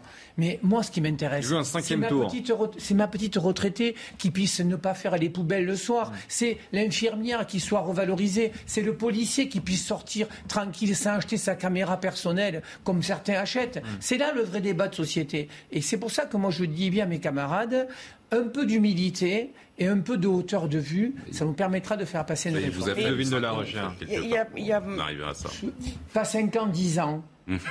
voire plus. Ou 30, Alors si j'ai eu la chance, moi, de faire le mandat de François Hollande. On était 320 aussi, cher monsieur. Mm. Et donc, on se disait, ça passera. En fait, maintenant, il faut aller aussi convaincre le Parlement. Oui, on redémarre une nouvelle ère. Et moi, je préfère avoir la bouteille à moitié pleine qu'à moitié vide. C'est plus dur. Texte par texte. Eh bien, on ira voir nos collègues. Non, mais, cher monsieur, je voudrais, mais- monsieur le député, je voudrais pas être désagréable, mais vous êtes donc député depuis 2012, euh, et euh, euh, j'allais dire, quelle que soit la majorité qu'on ait eue, celle de, Fran- de François Hollande ou celle d'Emmanuel Macron, euh, finalement, c'est de la gestion au jour le jour, sans anticipation. Il n'y a pas de grandes réformes qui aient été faites. On évoquait tout à l'heure la question des services publics. On est toujours dans la gabegie, euh, et on est toujours dans un sur administratif qui prend énormément de temps aux agents du service public et qui les empêche d'exercer leur mission euh, correctement. Euh, je pense aux médecins, je pense aux infirmières, je pense euh, au commissariat de police, etc. Il y a des défauts structurels auxquels on ne s'est pas attaqué. Et c'est la même chose du côté de la justice. Les places de prison, Emmanuel ce que Macron s'était engagé à en construire beaucoup. Ça n'a pas été le cas. Que celle du quinquennat précédent. Enfin, rien n'a été fait en Ce que réalité. dit peut-être Patrick Vignal, c'est peut-être aussi à cause de ces majorités absolues dont disposaient les deux oui. Présidents François Hollande et Emmanuel Macron euh, ces dix dernières années. Euh, vous faites le vœu, si je comprends bien, hein, euh, aujourd'hui, que les députés, quel que soit le bord de ceux-ci, puissent s'entendre sur des textes. Chère madame, pour vous faire ces parliez- réformes. Vous parliez depuis 2012. Regardez. Vous avez été dans les majorités, euh, Madame, j'ai pas de souci. L'époque de Nicolas Sarkozy, qui était un président avec une main de fer, 10 000 policiers qui ont été enlevés de la voie publique. La police Absolument. proximité enlevée. Ah, Emmanuel, Ce- ce que je veux vous dire, madame, Nicolas Sarkozy n'a pas fait non plus ce qu'il aurait dû et ce qu'il avait annoncé. Ça remonte à trois mandats déjà. Ce tout que à je veux vrai. dire, c'est qu'on est toujours en France à dire euh, rien n'a été fait. Moi, je préfère voir Ça, la depuis- bouteille à moitié pleine. 2000 depuis Je- J'assume les 2017, propos. euh, Il y a un système politico-administratif en France qui passe plus de temps à se protéger que de s'occuper des Français. Je peux pas vous dire mieux. On est d'accord. Bon, aujourd'hui, on arrive sur un système parlementaire compliqué et qui est pas facile. Tant mieux. Ça s'appelle la démocratie. Oui, mais Tant mieux si on est capable. Mais je vous autre justement, exemple. Je voulais y revenir, Ouais. bah, si vous me le permettez. La différence, et je ne suis pas d'accord euh, là-dessus avec vous, Marc Hainaut, euh, la différence entre LFI et le Rassemblement national, c'est que LFI veut appliquer son programme. Hmm. Ils ne veulent pas, en vérité, travailler avec les autres, collaborer avec les autres. Et ce qu'ils préféreraient, c'est une dissolution. Bah, Dans les faits, c'est vrai, vous avez le- raison. LFI demande le SMIC à Tandis que le 1500 euros, tandis que le Rassemblement national vote les, certains Le amendements de la Rassemblement majorité. national ne cherche pas, il sait qu'il ne peut pas appliquer son programme. Il se notabilise, Alors, il, il, Le coup d'après. Non, non, mais il fait des reproches. Marine Le Pen a fait un certain nombre de reproches sur l'insuffisance du projet de loi en termes, euh, du point de vue du pouvoir d'achat. Mais ensuite, le réel étant ce qu'il est, euh, le Rassemblement national, en effet, euh, va voter une mesure dès lors, d'où qu'elle vienne, dès lors qu'elle est, euh, qu'elle lui paraît euh, pertinente, juste et souhaitable pour les Français. Et donc, euh, il y a justement une différence majeure d'attitude dans on applique notre programme coûte que coûte, et donc en fait, ça n'est pas possible pour LFI, donc il ne faut que s'énerver et s'exciter, et de l'autre, le Rassemblement national qui n'est pas dans cette optique-là. Euh, et donc, il y a aussi une différence de, de nature dans la manière d'intervenir dans les débats de l'Assemblée Ça nationale. veut dire aussi que nous, il faut qu'on arrête d'être dans des postures. Je prends un exemple avec les LR, qui certainement quand même vont nous accompagner, on est d'accord, soyons sérieux. Quand ils demandent le- le- le- l'essence à 1,50€, Pas si vous faites du ça sociétal à nouveau. coûte, ça coûte 50 milliards. Très franchement, je préfère mettre 50 milliards à isoler les logements. Quand vous avez un appartement, une maison, genre Vous avez fini par vous entendre sur le, sur le, le prix du carburant avec oui, les Républicains. Oui, parce Olivier que Marlex. il était à 1,80. Voilà. Je vous prends l'exemple du SMIC. Moi, j'aimerais bien que tout le monde soit payé 1500 et même c'est pas suffisant. Une femme seule et trois gosses, c'est pas suffisant. Sauf qu'aujourd'hui, c'est une équation entre ce que paye l'entreprise et le salarié. Mais quand vous regardez avec la prime Macron, les 8% d'augmentation, vous êtes à 1480. On y est à ce. Mais on vous répond que ce ne sont que des primes. Mais, mais parce que, cher monsieur, parce qu'ils sont dans leur posture LFI. Hmm. LFI, c'est retraite à 60 ans et 1500. Dans, ma, dans mon Bon, en département. gros, cette question, Patrick Vignal, les c'est est-ce que cette assemblée peut fonctionner, oui ou non, bien avec, sûr qu'elle va a- fonctionner. avec LFI Elle- mais non, LFI, pour l'instant, ils sont dans du blocage. Elle va fonctionner avec des LR, elle va fonctionner avec des socialistes qui se sont abstenus, ça vous a pas échappé sur certains articles. Mm. Mais vous savez, on s'en fout de nous. Notre problème, c'est pas nous. Oui, il faut à un moment donné que vous vous entendiez pour qu'il y ait des mesures et Ce que je veux vous dire, en fait, c'est pour les Français. Les Français, c'est un peuple politisé. Ils voient un spectacle désolant en ce moment. Ah, regardez, ce qui est intéressant, c'est qu'on règle les problèmes des Français. Regardez, tiens, un de vos collègues, Erwan Balanan, euh, du Modem et de la majorité, euh, qui s'écharpe hier avec Alexis Corbière de, de la France Insoumise. Vous voyez ce, ce spectacle, justement, dont, dont, vous parliez, auquel vous assistez sur euh, les bancs de l'hémicycle et que les Français, malheureusement, euh, voient et se désolent certainement. Regardez cet échange. Chez vous, il y a quelque chose qui ne se discute pas c'est que jamais il n'y aura augmentation des salaires. Tout le reste, vous le développez. Tout ce qui est incertain, tout ce qui est exonéré de cotisation, vous allez le favoriser. Ne voyez-vous pas dans ce que vous faites depuis le début la philosophie qui vise à imposer, face à la situation de difficulté que rencontrent les Français, toujours la, précarité? Bah, Le salaire, il va rester le même, monsieur Corbière. Le salarié ne va pas être précarisé. En quoi il est précarisé? Expliquez-moi simplement ça. En quoi, en gagnant plus, un salarié va être précarisé? Voilà, Patrick Vignal, ce à quoi euh, savez, on, assiste depuis. Euh... Il y a quelques temps avec Alexis Corbière et j'ai compris. Peux, on ne peut pas discuter avec eux pour l'instant.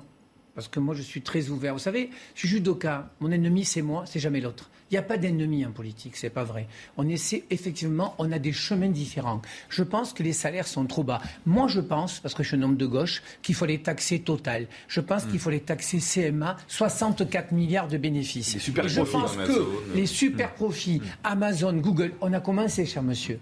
On a commencé. Ah on leur a piqué 500 millions l'année dernière. Mais c'est une goutte d'eau, je suis Non, d'accord vous avec avez vous. pas piqué. Ils ont, c'est une, une, une infime partie de ce qu'ils doivent à l'État français, pardon. On, on À est d'accord. Excusez-moi, on est d'accord. On a déjà piqué un peu d'argent, mais c'est pas suffisant. Je pense qu'aujourd'hui. vous n'avez pas piqué, c'est de l'argent qui c'est une, Oui, une infime partie Alors, de l'argent. excusez-moi, on est allé leur chercher, mais il en manque beaucoup. Ce qui se passe aujourd'hui, pendant cette crise du Covid, d'abord, les gens ont, ont compris qu'ils n'étaient pas immortels. C'est vrai qu'il y a une nouvelle relation au travail. La génération qui monte, c'est le premier point. Le télétravail aussi, la réflexion sur le télétravail. Et le troisième point, c'est ceux qui sont gavés pendant la crise. Ceux-là, ils doivent passer à la caisse. Mais ça, justement, Patrick Vignal, Ludovine de la Alors, on Recherche. va- on va c'est- voir, hein, non, mais mais regardez, ça, c'est sur la table. Concrètement, taxer les super profits.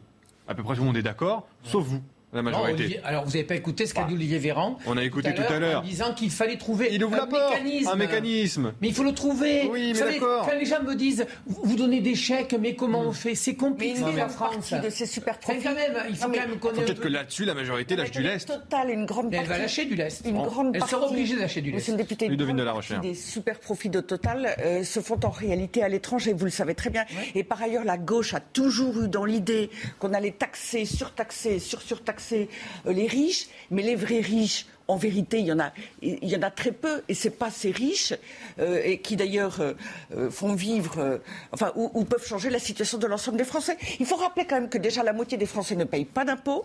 Il faut rappeler que les prestations sociales en France, et c'est formidable, Mm. sont extrêmement généreuses, voire peut-être n'incitent pas à travailler.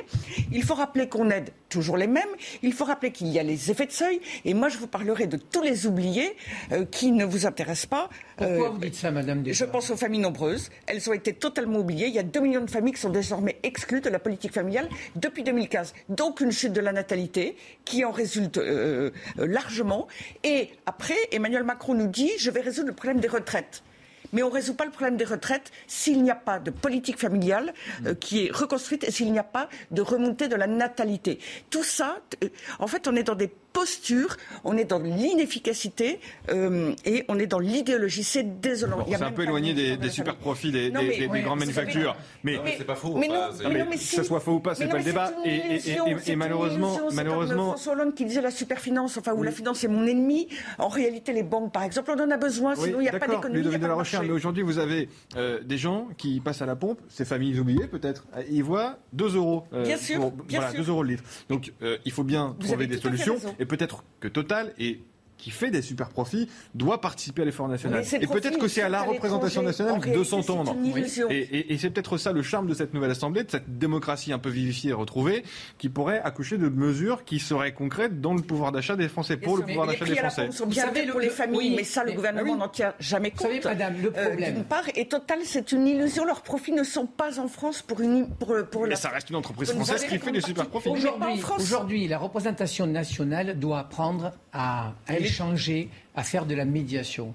Euh, quand on veut, si on veut signer un contrat tous les deux, il faut que chacun fende l'armure et que chacun lâche quelque chose. Ouais, mais Jusqu'à maintenant, présent, les parlements précédents, Madame, les parlements précédents ne lâchaient rien. Ils avaient une majorité. Ouais. On arrivait, on traitait très mal l'opposition, et je l'ai toujours dit depuis 2012, c'est-à-dire qu'on disait, tu es dans l'opposition, tu t'opposes. Tout ça, c'est- c'est vol en éclat. On est mal en France. On a 600 milliards de dettes, on a des Français qui ne croient plus, on a le Covid qui sort, on a les feux de forêt, on a besoin de retrouver de l'apaisement politique. Vous avez une voix assez singulière. Hein. Où on est capable. Vous avez une voix très singulière dans la Mais majorité. je l'ai toujours eu. Oui, mais c'est- même en 2012. Même en Parce 2012. que Emmanuel Macron que- n'a rien lâché. Ah, Jusqu'à présent, ça peut Si, changer. vous savez- Pas écouter, piétiner, enterrer les, les cahiers de doléances des Gilets jaunes. Non, madame, Euh, on ne peut pas dire ça. Moi, je suis assez venu sur ces plateaux pendant la crise des Les cahiers de doléances, ils ont disparu. Madame, ils ont été vous voyez, perdus, par exemple. Vous voulez qu'on construise une Bon, autre après, Ludovine de la Rochère, Emmanuel Macron a été réélu. Maintenant, il faut peut-être se projeter dans l'avenir avec cette et nouvelle peut-être que ça majorité. peut changer, et peut-être que problème ça peut que l'on changer. a, c'est Mais ça. Là, ces dernières années, ça a été consternant Le président de la République a dit j'ai une nouvelle méthode. Moi, je suis très clair. Je vous donne des exemples précis. Je suis un homme pragmatique.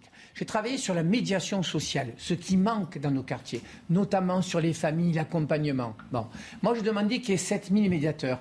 Je vais avoir une proposition de loi. Avant de l'envoyer au Parlement, et j'en prends acte aujourd'hui, je vais l'envoyer au département qui finance, je vais l'envoyer au monde associatif. Pour ça, ma position elle correspond à ce que veulent le terrain. C'est ça, la nouvelle méthode. Et là, on n'aura plus de crédibilité. Et je l'enverrai aussi à tous les groupes parlementaires, y compris le Rassemblement la national. République Marquer nos petites euh, respirations de quelques minutes. Mais ils veulent aussi de la Patrick Vignal, on s'interrompt quelques secondes. Je on vous vous retrouve. inviterai à Marseille avec moi, cher plaisir. Mais vous êtes de Vous êtes l'Hérault. prêt à venir C'est là où J'irai au Vous plus êtes, tendu. vous êtes de l'Hérault ou de, ou de Marseille, Patrick Vignal où c'est le plus tendu, on ira ensemble. Allez, on marque une pause, on se retrouve dans quelques minutes pour poursuivre nos débats dans Midi News. Restez bien avec nous, à tout de suite. C'est la dernière partie de Midi News. Merci d'être avec nous. Encore euh, quelques minutes de, de débat et de l'info avec vous, Audrey Berthaud. Les incendies en Gironde, Emmanuel Macron doit se rendre sur place. Il est attendu à la teste de bûche à 15h précisément. Il se rendra aux côtés des sapeurs-pompiers, des forces de l'ordre, des élus et de l'ensemble des personnes mobilisées contre les incendies. Laurent Nunez nommé préfet de police de Paris en Conseil des ministres. Il remplacera Didier Lallemand qui quittera ses fonctions demain. Dans un courrier adressé aux agents de la préfecture de police, Didier Lallemand dit partir avec la fierté du devoir accompli. Et puis au mondiaux d'athlétisme, le Brésilien Alisson dos Santos a été sacré champion du monde du 400 mètres et avec le troisième meilleur chrono de tous les temps, 46 secondes 29. Merci Audrey Berthaud pour toutes ces informations.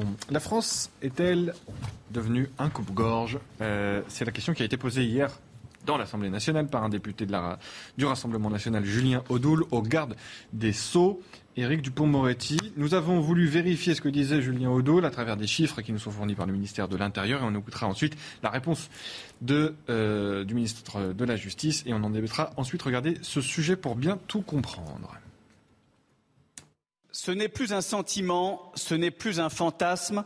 N'en déplaise à votre collègue, monsieur Éric Dupont-Moretti, la France est devenue un coupe-gorge. Un coupe-gorge, c'est avec ces termes que le député du Rassemblement national, Julien Audoul, a qualifié le bilan en matière de sécurité du gouvernement. À Angers, Amiens, Metz, Loriol-sur-Drôme et Sérignan, six personnes ont été attaquées au couteau, égorgées, massacrées lors du week-end du 14 juillet. Mais alors, l'insécurité a-t-elle augmenté en France ces dernières années? Oui, en termes de coups et blessures volontaires. En cinq ans, ces délits ont presque augmenté de 50% pour atteindre un pic de 306 700 en 2021. Augmentation également pour les homicides, mais cette fois-ci un peu plus modérée. En 2017, on en comptait environ 900 par an. Quatre ans plus tard, ce chiffre est monté à 1000. La hausse la plus importante reste celle des violences sexuelles, dont les chiffres ont doublé en 5 ans. Ces données sont néanmoins à nuancer selon les associations, car il y a aujourd'hui plus de femmes qui osent déposer plainte. Voilà donc pour ces, ces chiffres hein, qui viennent illustrer cette euh, prise de parole de Julien Audoul euh, dans l'hémicycle. Écoutez d'abord la réponse d'Éric Dupont-Moretti qui était euh, interpellé par, euh, par Julien Audoul hier à l'Assemblée nationale. Présenter aux Français des solutions clés en main. Vous avez non pas la baguette magique, mais la matraque magique. Et nous savons que si par malheur demain vous étiez au pouvoir, on vivrait au pays des bisounours plus un crime, plus une infraction, vous sauriez tout faire. Mais je vais vous dire, monsieur Odoul, nous n'avons ni Gérald Darmanin ni moi de leçons à recevoir de vous. Parce que quand nous avons augmenté le nombre de forces de l'ordre de 10 000, vos amis du Front National n'étaient pas là pour voter.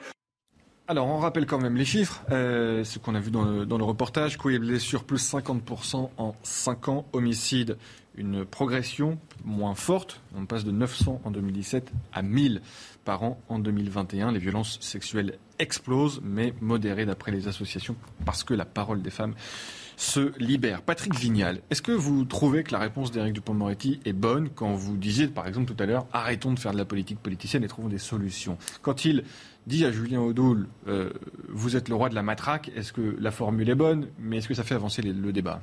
Ben, il y a une réponse sur l'outrance de Julien Audoul. Bien sûr qu'il y a de la violence. À Montpellier, encore avant-hier, il y a eu encore euh, trois attaques dans des territoires. J'ai pas de souci. Mais est-ce que toute la France est un coupe-gorge? On sait très bien que c'est faux.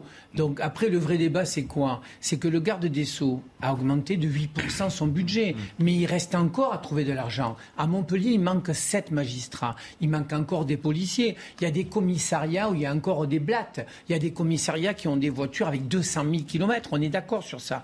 On part de loin dans tous ces services. Et franchement, cette majorité depuis 5 ans a fait beaucoup, pas assez. Tant qu'il y aura encore de la violence, après cette équation qu'on a entre la police et la justice. Et je crois qu'il a bien dit, le garde des Sceaux, les Français, oh, il y a une justice qui est complexe. Regardez l'histoire là, l'histoire du gars qui a mis le feu, une partie, il est relaxé. Donc moi, je ne veux pas attaquer la justice, parce que ce serait trop facile. il est relâché. Peut-être qu'il n'était peut-être. Oui, non, il était simplement en garde à vue. Voilà, c'est Euh, la, la- d'accord. la justice n'est pas passée. Je pense que si vous voulez, euh, il faut donner beaucoup de moyens et qu'il y ait une relation plus étroite entre la police et la justice. Et pour être tout à fait précis, on découvre ces chiffres vol violent sans arme, moins 6%, vol violent avec arme, moins 2%. Il y a aussi des motifs euh, de satisfaction. Ludovine de la Rochère, sur cette passe d'armes, sans mauvais jeu de mots, entre Julien Audoul et Éric Dupond-Moretti, euh, on va pas chercher à savoir qui dit vrai, on a les chiffres, on Alors, voit en tout effectivement, cas, mais M. Dupond-Moretti esquive, il ne répond absolument pas à la question. il répond que le budget, comme Patrick Vignal le rappelle, a augmenté. Voilà. De la Euh, justice, plus oui, 8%. bon, et il ne développe pas, il ne reconnaît pas, il ne dit pas, euh, il n'assume pas les choses. Il faut être très clair. Qu'est-ce qu'on appelle un coupe-gorge? Euh, C'est un endroit dans lequel on passe et euh, on risque On de se fait faire- égorger. C'est un vieux terme et on se fait égorger ou on se fait dévaliser. Je mets des guillemets à dévaliser. Mais euh, en vérité, en France aujourd'hui, euh, où que vous soyez, vous êtes en ville, vous êtes une femme, vous ne sortirez pas le soir, vous ne prendrez pas le métro le soir, euh, vous ne prendrez pas une petite rue où il n'y a absolument personne. Vous allez à la campagne. Moi, je ne laisse pas mes enfants, même relativement grands, aller se promener tout seuls dans la campagne. On n'est pas en sécurité, on n'est plus en sécurité en France.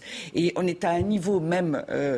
De tragédie telle qu'il y a un certain nombre de personnes qui se font assassiner gratuitement, si j'ose dire. De toute façon, assassiner, c'est toujours euh, euh, gratuit, rien ne le justifie naturellement, et avec des modes euh, tels que celle de l'arme blanche. Et donc, euh, on a vu ces derniers temps euh, des faits qui sont inacceptables. Alors, d'une certaine manière, vous savez, c'est comme la grenouille qu'on met dans le lait. Le lait chauffe tout doucement, la grenouille s'en rend pas compte, tandis que, et puis on arrive au moment où, où- où le lait devient de la crème parce que c'est devenu trop chaud. Je vous rassure, tout un tas de jeunes femmes prennent le métro dans, Ah oui, dans- quand dans- même, dans- dans madame. la ville le soir. Non, mais elle- Même si ces chiffres existent. Au-delà d'une certaine heure, selon les quartiers. Madame, est-ce que Ça vous, existe là où vous habitez, est-ce que vous sentez l'insécurité Est-ce que vous sortez pas le soir ou avec des gardes du corps? Vous-même. Donc c'est important. Parce que la France, que Mais gorge, je je ça veut dire que c'est tout le territoire. C'est les fait- 36 000 communes. Je me suis fait Est-ce que agresser c'est le encore cas? deux fois, tout récemment. Et alors, moi, je ne sais pas une toute jeune fille, mais une toute jeune fille, pardonnez-moi, si elle peut, elle a intérêt à éviter d'aller prendre le métro à minuit, euh, et euh, dans- en particulier dans les couloirs vides. Euh, et euh, euh, il y a bien un problème personne dans le métro le soir alors. Les métros, il n'y a personne la nuit. Mais parce que les gens laissent faire mais en fait, pardon, pardon, Mais, on va- mais- va- mais- non, mais il- il- marquez-nous. il y a une- chanteuse lyrique qui vient de, de- de- de subir une agression absolument inouïe dans le métro, euh, au point de dire qu'elle repartait dans son pays. Je ne sais plus si elle est originaire de Russie ou d'un autre pays, de Suisse. Elle repart dans son pays. Ça arrive tout le temps. Mais tout le temps. On est obligé de prendre le métro. Mais les agressions dans le métro sont extrêmement fréquentes, sans parler des agressions d'ordre sexuel. Marquez-nous. La question de Julien Audoul, la France est-elle un coupe-gorge? La réponse est évidemment oui. Objectivement, tous les voyants sont en rouge, la violence explose partout. Alors dans les grandes villes, avant c'était circonscrit dans certains quartiers des grandes villes. Alors il y avait une, une notion un peu d'habitude, c'est oui, mais en même temps, euh, il y a l'idée d'aller se balader dans un quartier qui craint de la Courneuve à 2h du matin. Quelque part, voilà, c'était quelque chose qui était admis. Aujourd'hui, vous allez dans toutes les grandes villes de France, littéralement toutes. Moi, encore une fois, là, je, je discutais avec la police de Bordeaux, ils m'ont dit ça explose de partout. Maintenant, quand on, on gère la guerre contre les stupes à Bordeaux, on prend comme référence Marseille. C'est-à-dire que Bordeaux, c'est devenu Marseille il y a 10 ans. C'est euh, honnêtement, tout est en train d'augmenter. Il y a des, dans des petits villages, dans la banlieue de Nantes, de Rennes, etc. Vous avez des meurtres au couteau. Enfin, ça, ça arrive. C'est-à-dire dans des petits villages qui sont dans le calme, etc. Donc maintenant, à un moment donné, on peut aussi se dire que tout va bien. On peut regarder les chiffres, de dire que certains chiffres sont en baisse. En réalité, quand on regarde tous les chiffres de la- Personne dit que tout va bien. non, Personne. mais, Et d'ailleurs, c'est- on- non, mais on- c'est quand même, quand même un langage courant. C'est on entend Éric Dupond-Moretti parler de sentiments d'insécurité, de fantasmes. Est-ce que vous voulez, à un moment Oui. donné, il faut aussi Et- sortir. Et, le ministre de l'Intérieur. que quelqu'un dit ça Et le ministre de l'Intérieur parlait d'ensauvagement. euh, Oui, Gérald Darmanin. Donc, le ministre- Oui, mais pardon. Mais le, mini- le ministre de l'Intérieur, d'ailleurs, qui a fait tout, euh, tout son premier, tout le premier mandat sur sa guerre contre les stupéfiants, il y a un moyen très très simple en criminologie de savoir si la guerre contre les stupes est efficace. C'est combien coûte la drogue en, en- en- en vente illégale en France. Elle n'a jamais été aussi basse. Ça veut dire que le produit est en, vente de manière exponentielle. Donc ça veut dire que y a, comme il y a énormément d'offres, forcément, euh, forcément le produit est moins cher. Donc c'est un bon indice pour démontrer l'inefficacité de la politique de Gérald Darmanin là-dessus. Ça c'est un premier point. Le deuxième point, c'est qu'on voit, on voit des petites données baisser en 2020 en de- au moment des confinements. Évidemment, il y a eu un- une baisse d'insécurité, mais pas tant que ça.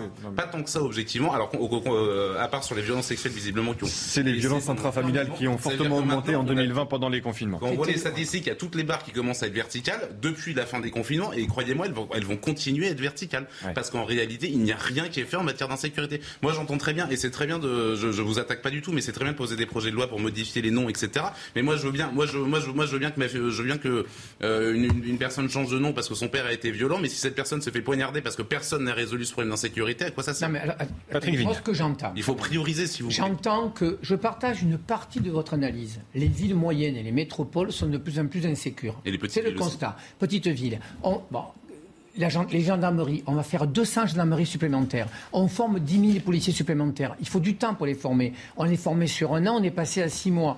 Très franchement, je, c'est pas, moi je suis un homme de gauche, Darmanin est un homme de droite. Mais c'est un très bon ministre de l'Intérieur et il se bat pour avoir des budgets supplémentaires. Mais c'est comme il l'hôpital, on part de il loin. les supporters anglais de ce qui s'est passé au Stade de madame, France parce ne madame. peut pas accuser les délinquants français. Et madame, madame, il est- attendez, il est dans le déni. Vous il voyez est dans qu'on- le déni. attendez, Il on confond tout là. Vous parlez de, de- de- du Stade de France où on a très mal géré le Stade de France et ce que parle On monsieur, c'est la vie de, de la. Moi j'ai Mais c'est la délinquance aussi, le Stade de France. madame, il, a mais- été- il est mais déni. sur un événement. Nous, on parle de la vie quotidienne. Moi, je trouve anormal. Mais aller à- aller à un match de foot, ça fait partie c'est de la parler, vie quotidienne. C'est parler. Le plus important, c'est quoi? Une personne qui prend le métro, elle peut prendre le métro à n'importe quelle heure de la journée ou de la nuit, en toute sécurité. Que les gens n'aient pas besoin d'avoir besoin d'un garde du corps ou une bombe parce qu'ils ont peur. Donc, le, le débat, on est en retard sur les forces de police, mais il y a la police, la justice, l'hôpital psychiatrique, le nombre de, de personnes qui ne devraient pas être dans la rue et les prisons. Sauf qu'on a promis 15 000 places de prison. Mais venez 2000. avec moi, madame, mais venez avec moi voir les maires. Madame, moi je veux échanger les relations. Venez avec moi demander à un maire de, de l'Hérault d'installer une prison sur sa commune. Il veut pas. Je dis pas que c'est facile. Alors comment on Je fait dis pas que c'est facile. Alors, alors comment on En fait cas, On est dictateur, on dit, ben ça sera comme ça. Non, mais parce quand que on veut c'est comme les éoliennes. France- On fait des éoliennes, Non, mais, mais pas chez moi. Emmanuel Macron, il veut diriger Personne- personne veut des éoliennes. Vous êtes d'accord Personne veut- veut des éoliennes. Et pourtant, on a besoin aujourd'hui pour arrêter de. Parce qu'on n'aura plus de gaz russe. Mais Patrick Vignal, pour les prisons. Patrick Vignal. Alors comment on fait Patrick Vignal, moi je me souviens d'une visite d'Emmanuel Macron chez vous, euh, à Montpellier, dans, une, dans une cité sensible. Vous vous rappelez la Paillade. Vous vous rappelez Oui. Il était avec vous, le président de la République. J'étais ce jour-là. Bien sûr. Je suis allé Euh, voir d'ailleurs tous les manifestants. J'étais le seul à y aller. Je m'en souviens. Et euh, on avait été dans un point de deal. Tout Un avait, mot- un mot de- tout avait disparu. Le lendemain. Ils sont revenus. Mais évidemment. Alors, vous voyez. Parce que c'est de la Alors, communication. Ça, c'est, ça, c'est, Non. non, mais au-delà, Alors, au-delà de la visite, au-delà de la visite présidentielle, comment est-ce que vous, euh, dans l'Hérault, Alors, je vais vous dire, je vais mettre faites- les pieds dans le plat, je ne pas que des copains. Je suis allé à Lisbonne, moi. On va voir si on est d'accord, cher monsieur. On doit se poser la réflexion sur décriminaliser le cannabis ou de le pénaliser. Quel est votre avis sur ça? Ah, je pense qu'il faut absolument ni le dépénaliser ni le décriminaliser. Et pourquoi? Alors vous laissez, vous laissez le petit jeune de 16 ans à 5 euros par jour chauffé, et c'est vrai que le- les- la police vient, c'est le cas à la paillade, pendant une semaine on est présent là, mais dès qu'on s'en va, ils reviennent, Parce et que on c'est le qu'est-ce qu'on doit faire drogue, Parce que c'est le la mort. renoncement. On ne peut pas, c'est pas possible. Bon, attendez, je pose la question. Non, non, Moi, j'ai pas dit qu'il faut le faire. hein. Ouais, bah, je suis allé une semaine à Lisbonne où on m'a dit qu'il faudrait que ce soit tous les pays européens qui décident de dépénaliser. Donc le vrai débat. L'Allemagne est en passe de le c'est faire, ce d'ailleurs. que ce qu'il vient de dire, c'est que vous avez un point de deal, vous le démantelez, demi-heure après, il y a un autre. Et qui entraîne de la comment violence. s'en sortir Du coup, au lieu de dire il faut tenir. Madame, et- comment vous faites Eh ben, Et et- faites quoi et du- En tout cas, il ne faut pas reculer, il ne faut pas renoncer. Et on se ça bat veut dire contre quoi la fumée Mais qu'est-ce de que vous tabac, faites On se concrètement bat contre la cigarette. Et puis après, on va dire, on non, dit, on va Ça veut dire quoi, Ludovine de la Rochelle, ne pas renoncer, ne pas reculer? Ça veut dire que ce gamin de Ça veut 15 dire ans. si on dépénalise, vous- Non, non, mais au-delà de la dépénalisation, comment vous faites Parce qu'on parle d'insécurité. Et ce genre de trafic génère de l'insécurité, génère de la violence et génère euh, ce sentiment d'insécurité bien, la réalité de On ne peut pas celui-ci. faire penser à des jeunes que le cannabis, c'est une bonne chose à travers la légalisation. dit Sans parler du Euh, cannabis, vous faites quoi pour endiguer le trafic qui génère de l'insécurité et de la des violence. Mais- Rétablir mais- des frontières. mais, déjà, pour euh, commencer. Les frontières. Bah, Mais y a rétablir, des frontières pour aller pour, pour justement empêcher ces marchandises d'arriver en France, mener une vraie lutte anti-drogue, mener une vraie mener, mener une vraie lutte là-dessus, prendre le problème en amont et arrêter de laisser des villes entières se transformer en plaque tournante de la drogue. puis par ailleurs, sais attendez, pas, par quand quelqu'un commet un délit ou un crime, on ne- on- en- en enlevant le principe de délit et de crime, on, aurait- on ne rétablit pas la sécurité. Alors attendez, une autre chose, les lois, les dernières lois qui ont été faites, qui ont été votées euh, en termes de justice euh, sous François Hollande et sous Emmanuel Macron, ce sont des lois en plus qui conduisent euh, d'abord à complexifier tellement le droit, euh, à, mettre tellement de pare-feu pour protéger les auteurs de délits que finalement ben, on les relâche on leur- ou alors ils sont coupables mais ils ont un sursis quand même. Enfin c'est absolument Non, dantesque. Et ils ne font plus de peine de prison parce que vous comprenez, il faut faire la prison en milieu ouvert, c'est-à-dire avec un bracelet électronique qui est Madame, inefficace. ça- alors, là, et vous donc posez en une effet, question- les dealers continuent. Vous posez une question concrète. Moi, je préfère mettre en prison, les prisons sont pleines, je préfère mettre en prison un, agresseur sexuel ou quelqu'un qui est très dangereux pour la société qu'un petit jeune qui fume un joint. Par contre, ce qu'on a fait d'intéressant, parce que moi j'ai passé des nuits avec les gens de la BAC, on allait dans des quartiers dont vous Non, mais citez. les dealers, ne- eux, les dealers finir, ne madame. pas de prison. On chopait le gamin qui avait deux joints. On l'a mené une heure au commissariat. Il fallait qu'il y ait un OPJ qui, pendant deux heures pleines, pour faire un rappel à la loi, on le ramenait C'est ce chez que je lui. disais tout à l'heure, trop d'administratifs et des lois Mais trop compliquées dans la matière. Sur ça, je suis d'accord. Aujourd'hui, on a décidé de donner une amende. C'est 135 euros, je crois. Ce que je veux vous dire, en fait, c'est que si on veut sortir cette société de violence où le gamin a 15 ans, ils sont entre 100 et 200 euros pour chauffer, il faut qu'il y ait un projet de société. Si ces gamins, ils vont à l'école, s'ils ont un job, ils sortent de ça. S'ils ont une famille, Écoutez, je suis dans une un famille quartier. aussi. Oui, Hum, oui, je suis d'accord avec vous. on les vous savez, quand moi j'ai dit. Quand moi j'ai pas dit. la même- la même Oui, mais- conception, la même vision Si, madame, et vous êtes d'accord avec moi. Le- euh, Quand vous avez dans une famille le père et la mère qui ne s'occupent pas de leurs enfants, quand vous avez des gamins qui à 8 ans traînent dehors jusqu'à 1 heure Vous du l'avez matin. déstructuré encore davantage Madame, avec c'est pas Emmanuel moi Macron, qui déstructuré. Emmanuel Pas vous personnellement, les majorités Madame, qui précèdent. j'essaie de vous dire que, que quand vous avez la, famille. chance d'une famille aimante, d'une famille structurée, très rare le gamin à 15 ans ira chauffer. Donc pour qu'on sorte de ça, à la fois la réponse doit être policière, judiciaire, et à la fois il faut qu'on donne euh, un, un horizon. Mais si ces gamins aussi- ils font des études, ils ont un job, ils Il iront pas bas faut de l'immeuble. une intégration qui reste possible. Vous savez très bien qu'aujourd'hui, euh, il y a des populations qui sont en grande difficulté pour éduquer leurs enfants. D'ailleurs, pour tous les parents, c'est de plus en plus difficile, premièrement. Et deuxièmement, euh, vous savez bien que ces problèmes de délinquance, de drogue, de trafic, de deal euh, touchent en particulier certains quartiers dans lesquels il y a des problèmes d'intégration. Mais on continue à faire arriver des populations qu'on pas à Malheureusement, intégrer. madame, Et ça n'est pas de leur faute. Il avait raison, ça touche Mais tous les quartiers. pas Ça les touche la rester. ville, madame, maintenant. Ça touche, ça Ça touche la ville. Ça touche quand même en particulier. De la de- Rochère. De, de trafic. Il nous reste peu de temps, on n'a pas entendu touche- Hainaut. Ça touche en particulier certaines populations. cette délinquance, Mais on n'ose pas le voir.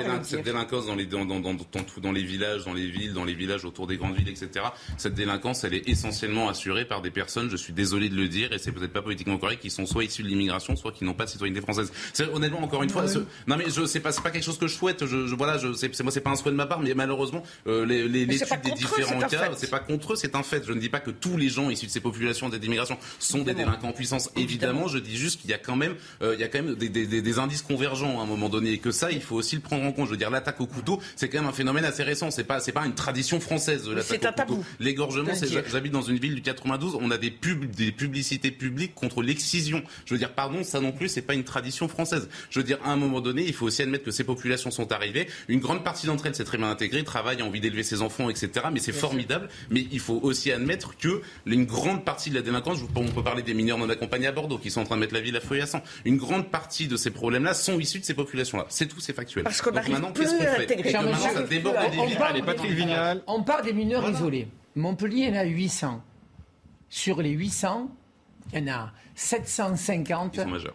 Qui non, non, qui mais font le boulot, qui ont envie, qui veulent être intégrés, et une petite majorité qu'il faut dégager du territoire. J'ai pas de souci avec ça. On Pour deux vous pouvez raisons. pas les dégager parce qu'il il faut, il faut- il faut leur- il faut, il faut qu'ils acceptent un test PCR Alors, qui refuse. le test osseux, tout ça. Ce que je veux Un dire, ce que je veux vous dire en fait, c'est que c'est que on peut pas régler le problème d'une société uniquement en disant c'est la faute uniquement à l'immigration, parce qu'on en a parlé tout à l'heure. Après qu'il y ait, d'abord souvent les gamins qui disent, en tout cas mon plaît, ils sont français ces gamins. Non, non, mais vous le avez problème c'est que vous avez, tout un madame, excusez-moi, vous euh, avez une majorité, ça, c'est vrai. vous avez une majorité de petits qui, à 16 ans, ils voient, vous savez, les, je, je dirais pas les images à la télé, là, les, les Ferrari, les voitures, les, les- les- les filles exceptionnelles. C'est ça, on n'a pas d'éducation. Parions sur l'éducation. Mais on déconstruit Il n'y aura pas de repères. liberté sans Mais l'éducation et vos sans culture. Il faut jouer sur ça. Et il faut jouer sur la famille aussi. Ludovine de la Oui, Rochère, mais bon merci à tous les trois d'avoir participé à Midi News et avoir répondu à cette question dans des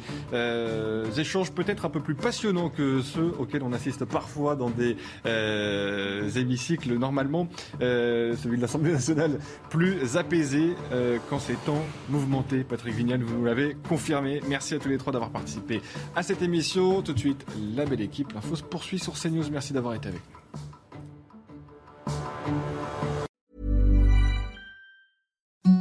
The softest sheets you've ever felt. Now imagine them getting even softer over time. That's what you'll feel with Bowl and Branch's organic cotton sheets. In a recent customer survey, 96% replied that Bowl and Branch sheets get softer with every wash. Start getting your best night's sleep in these sheets that get softer and softer for years to come. Try their sheets with a 30-night guarantee. Plus, get 15% off your first order at bowlandbranch.com. Code Exclusions apply. See site for details.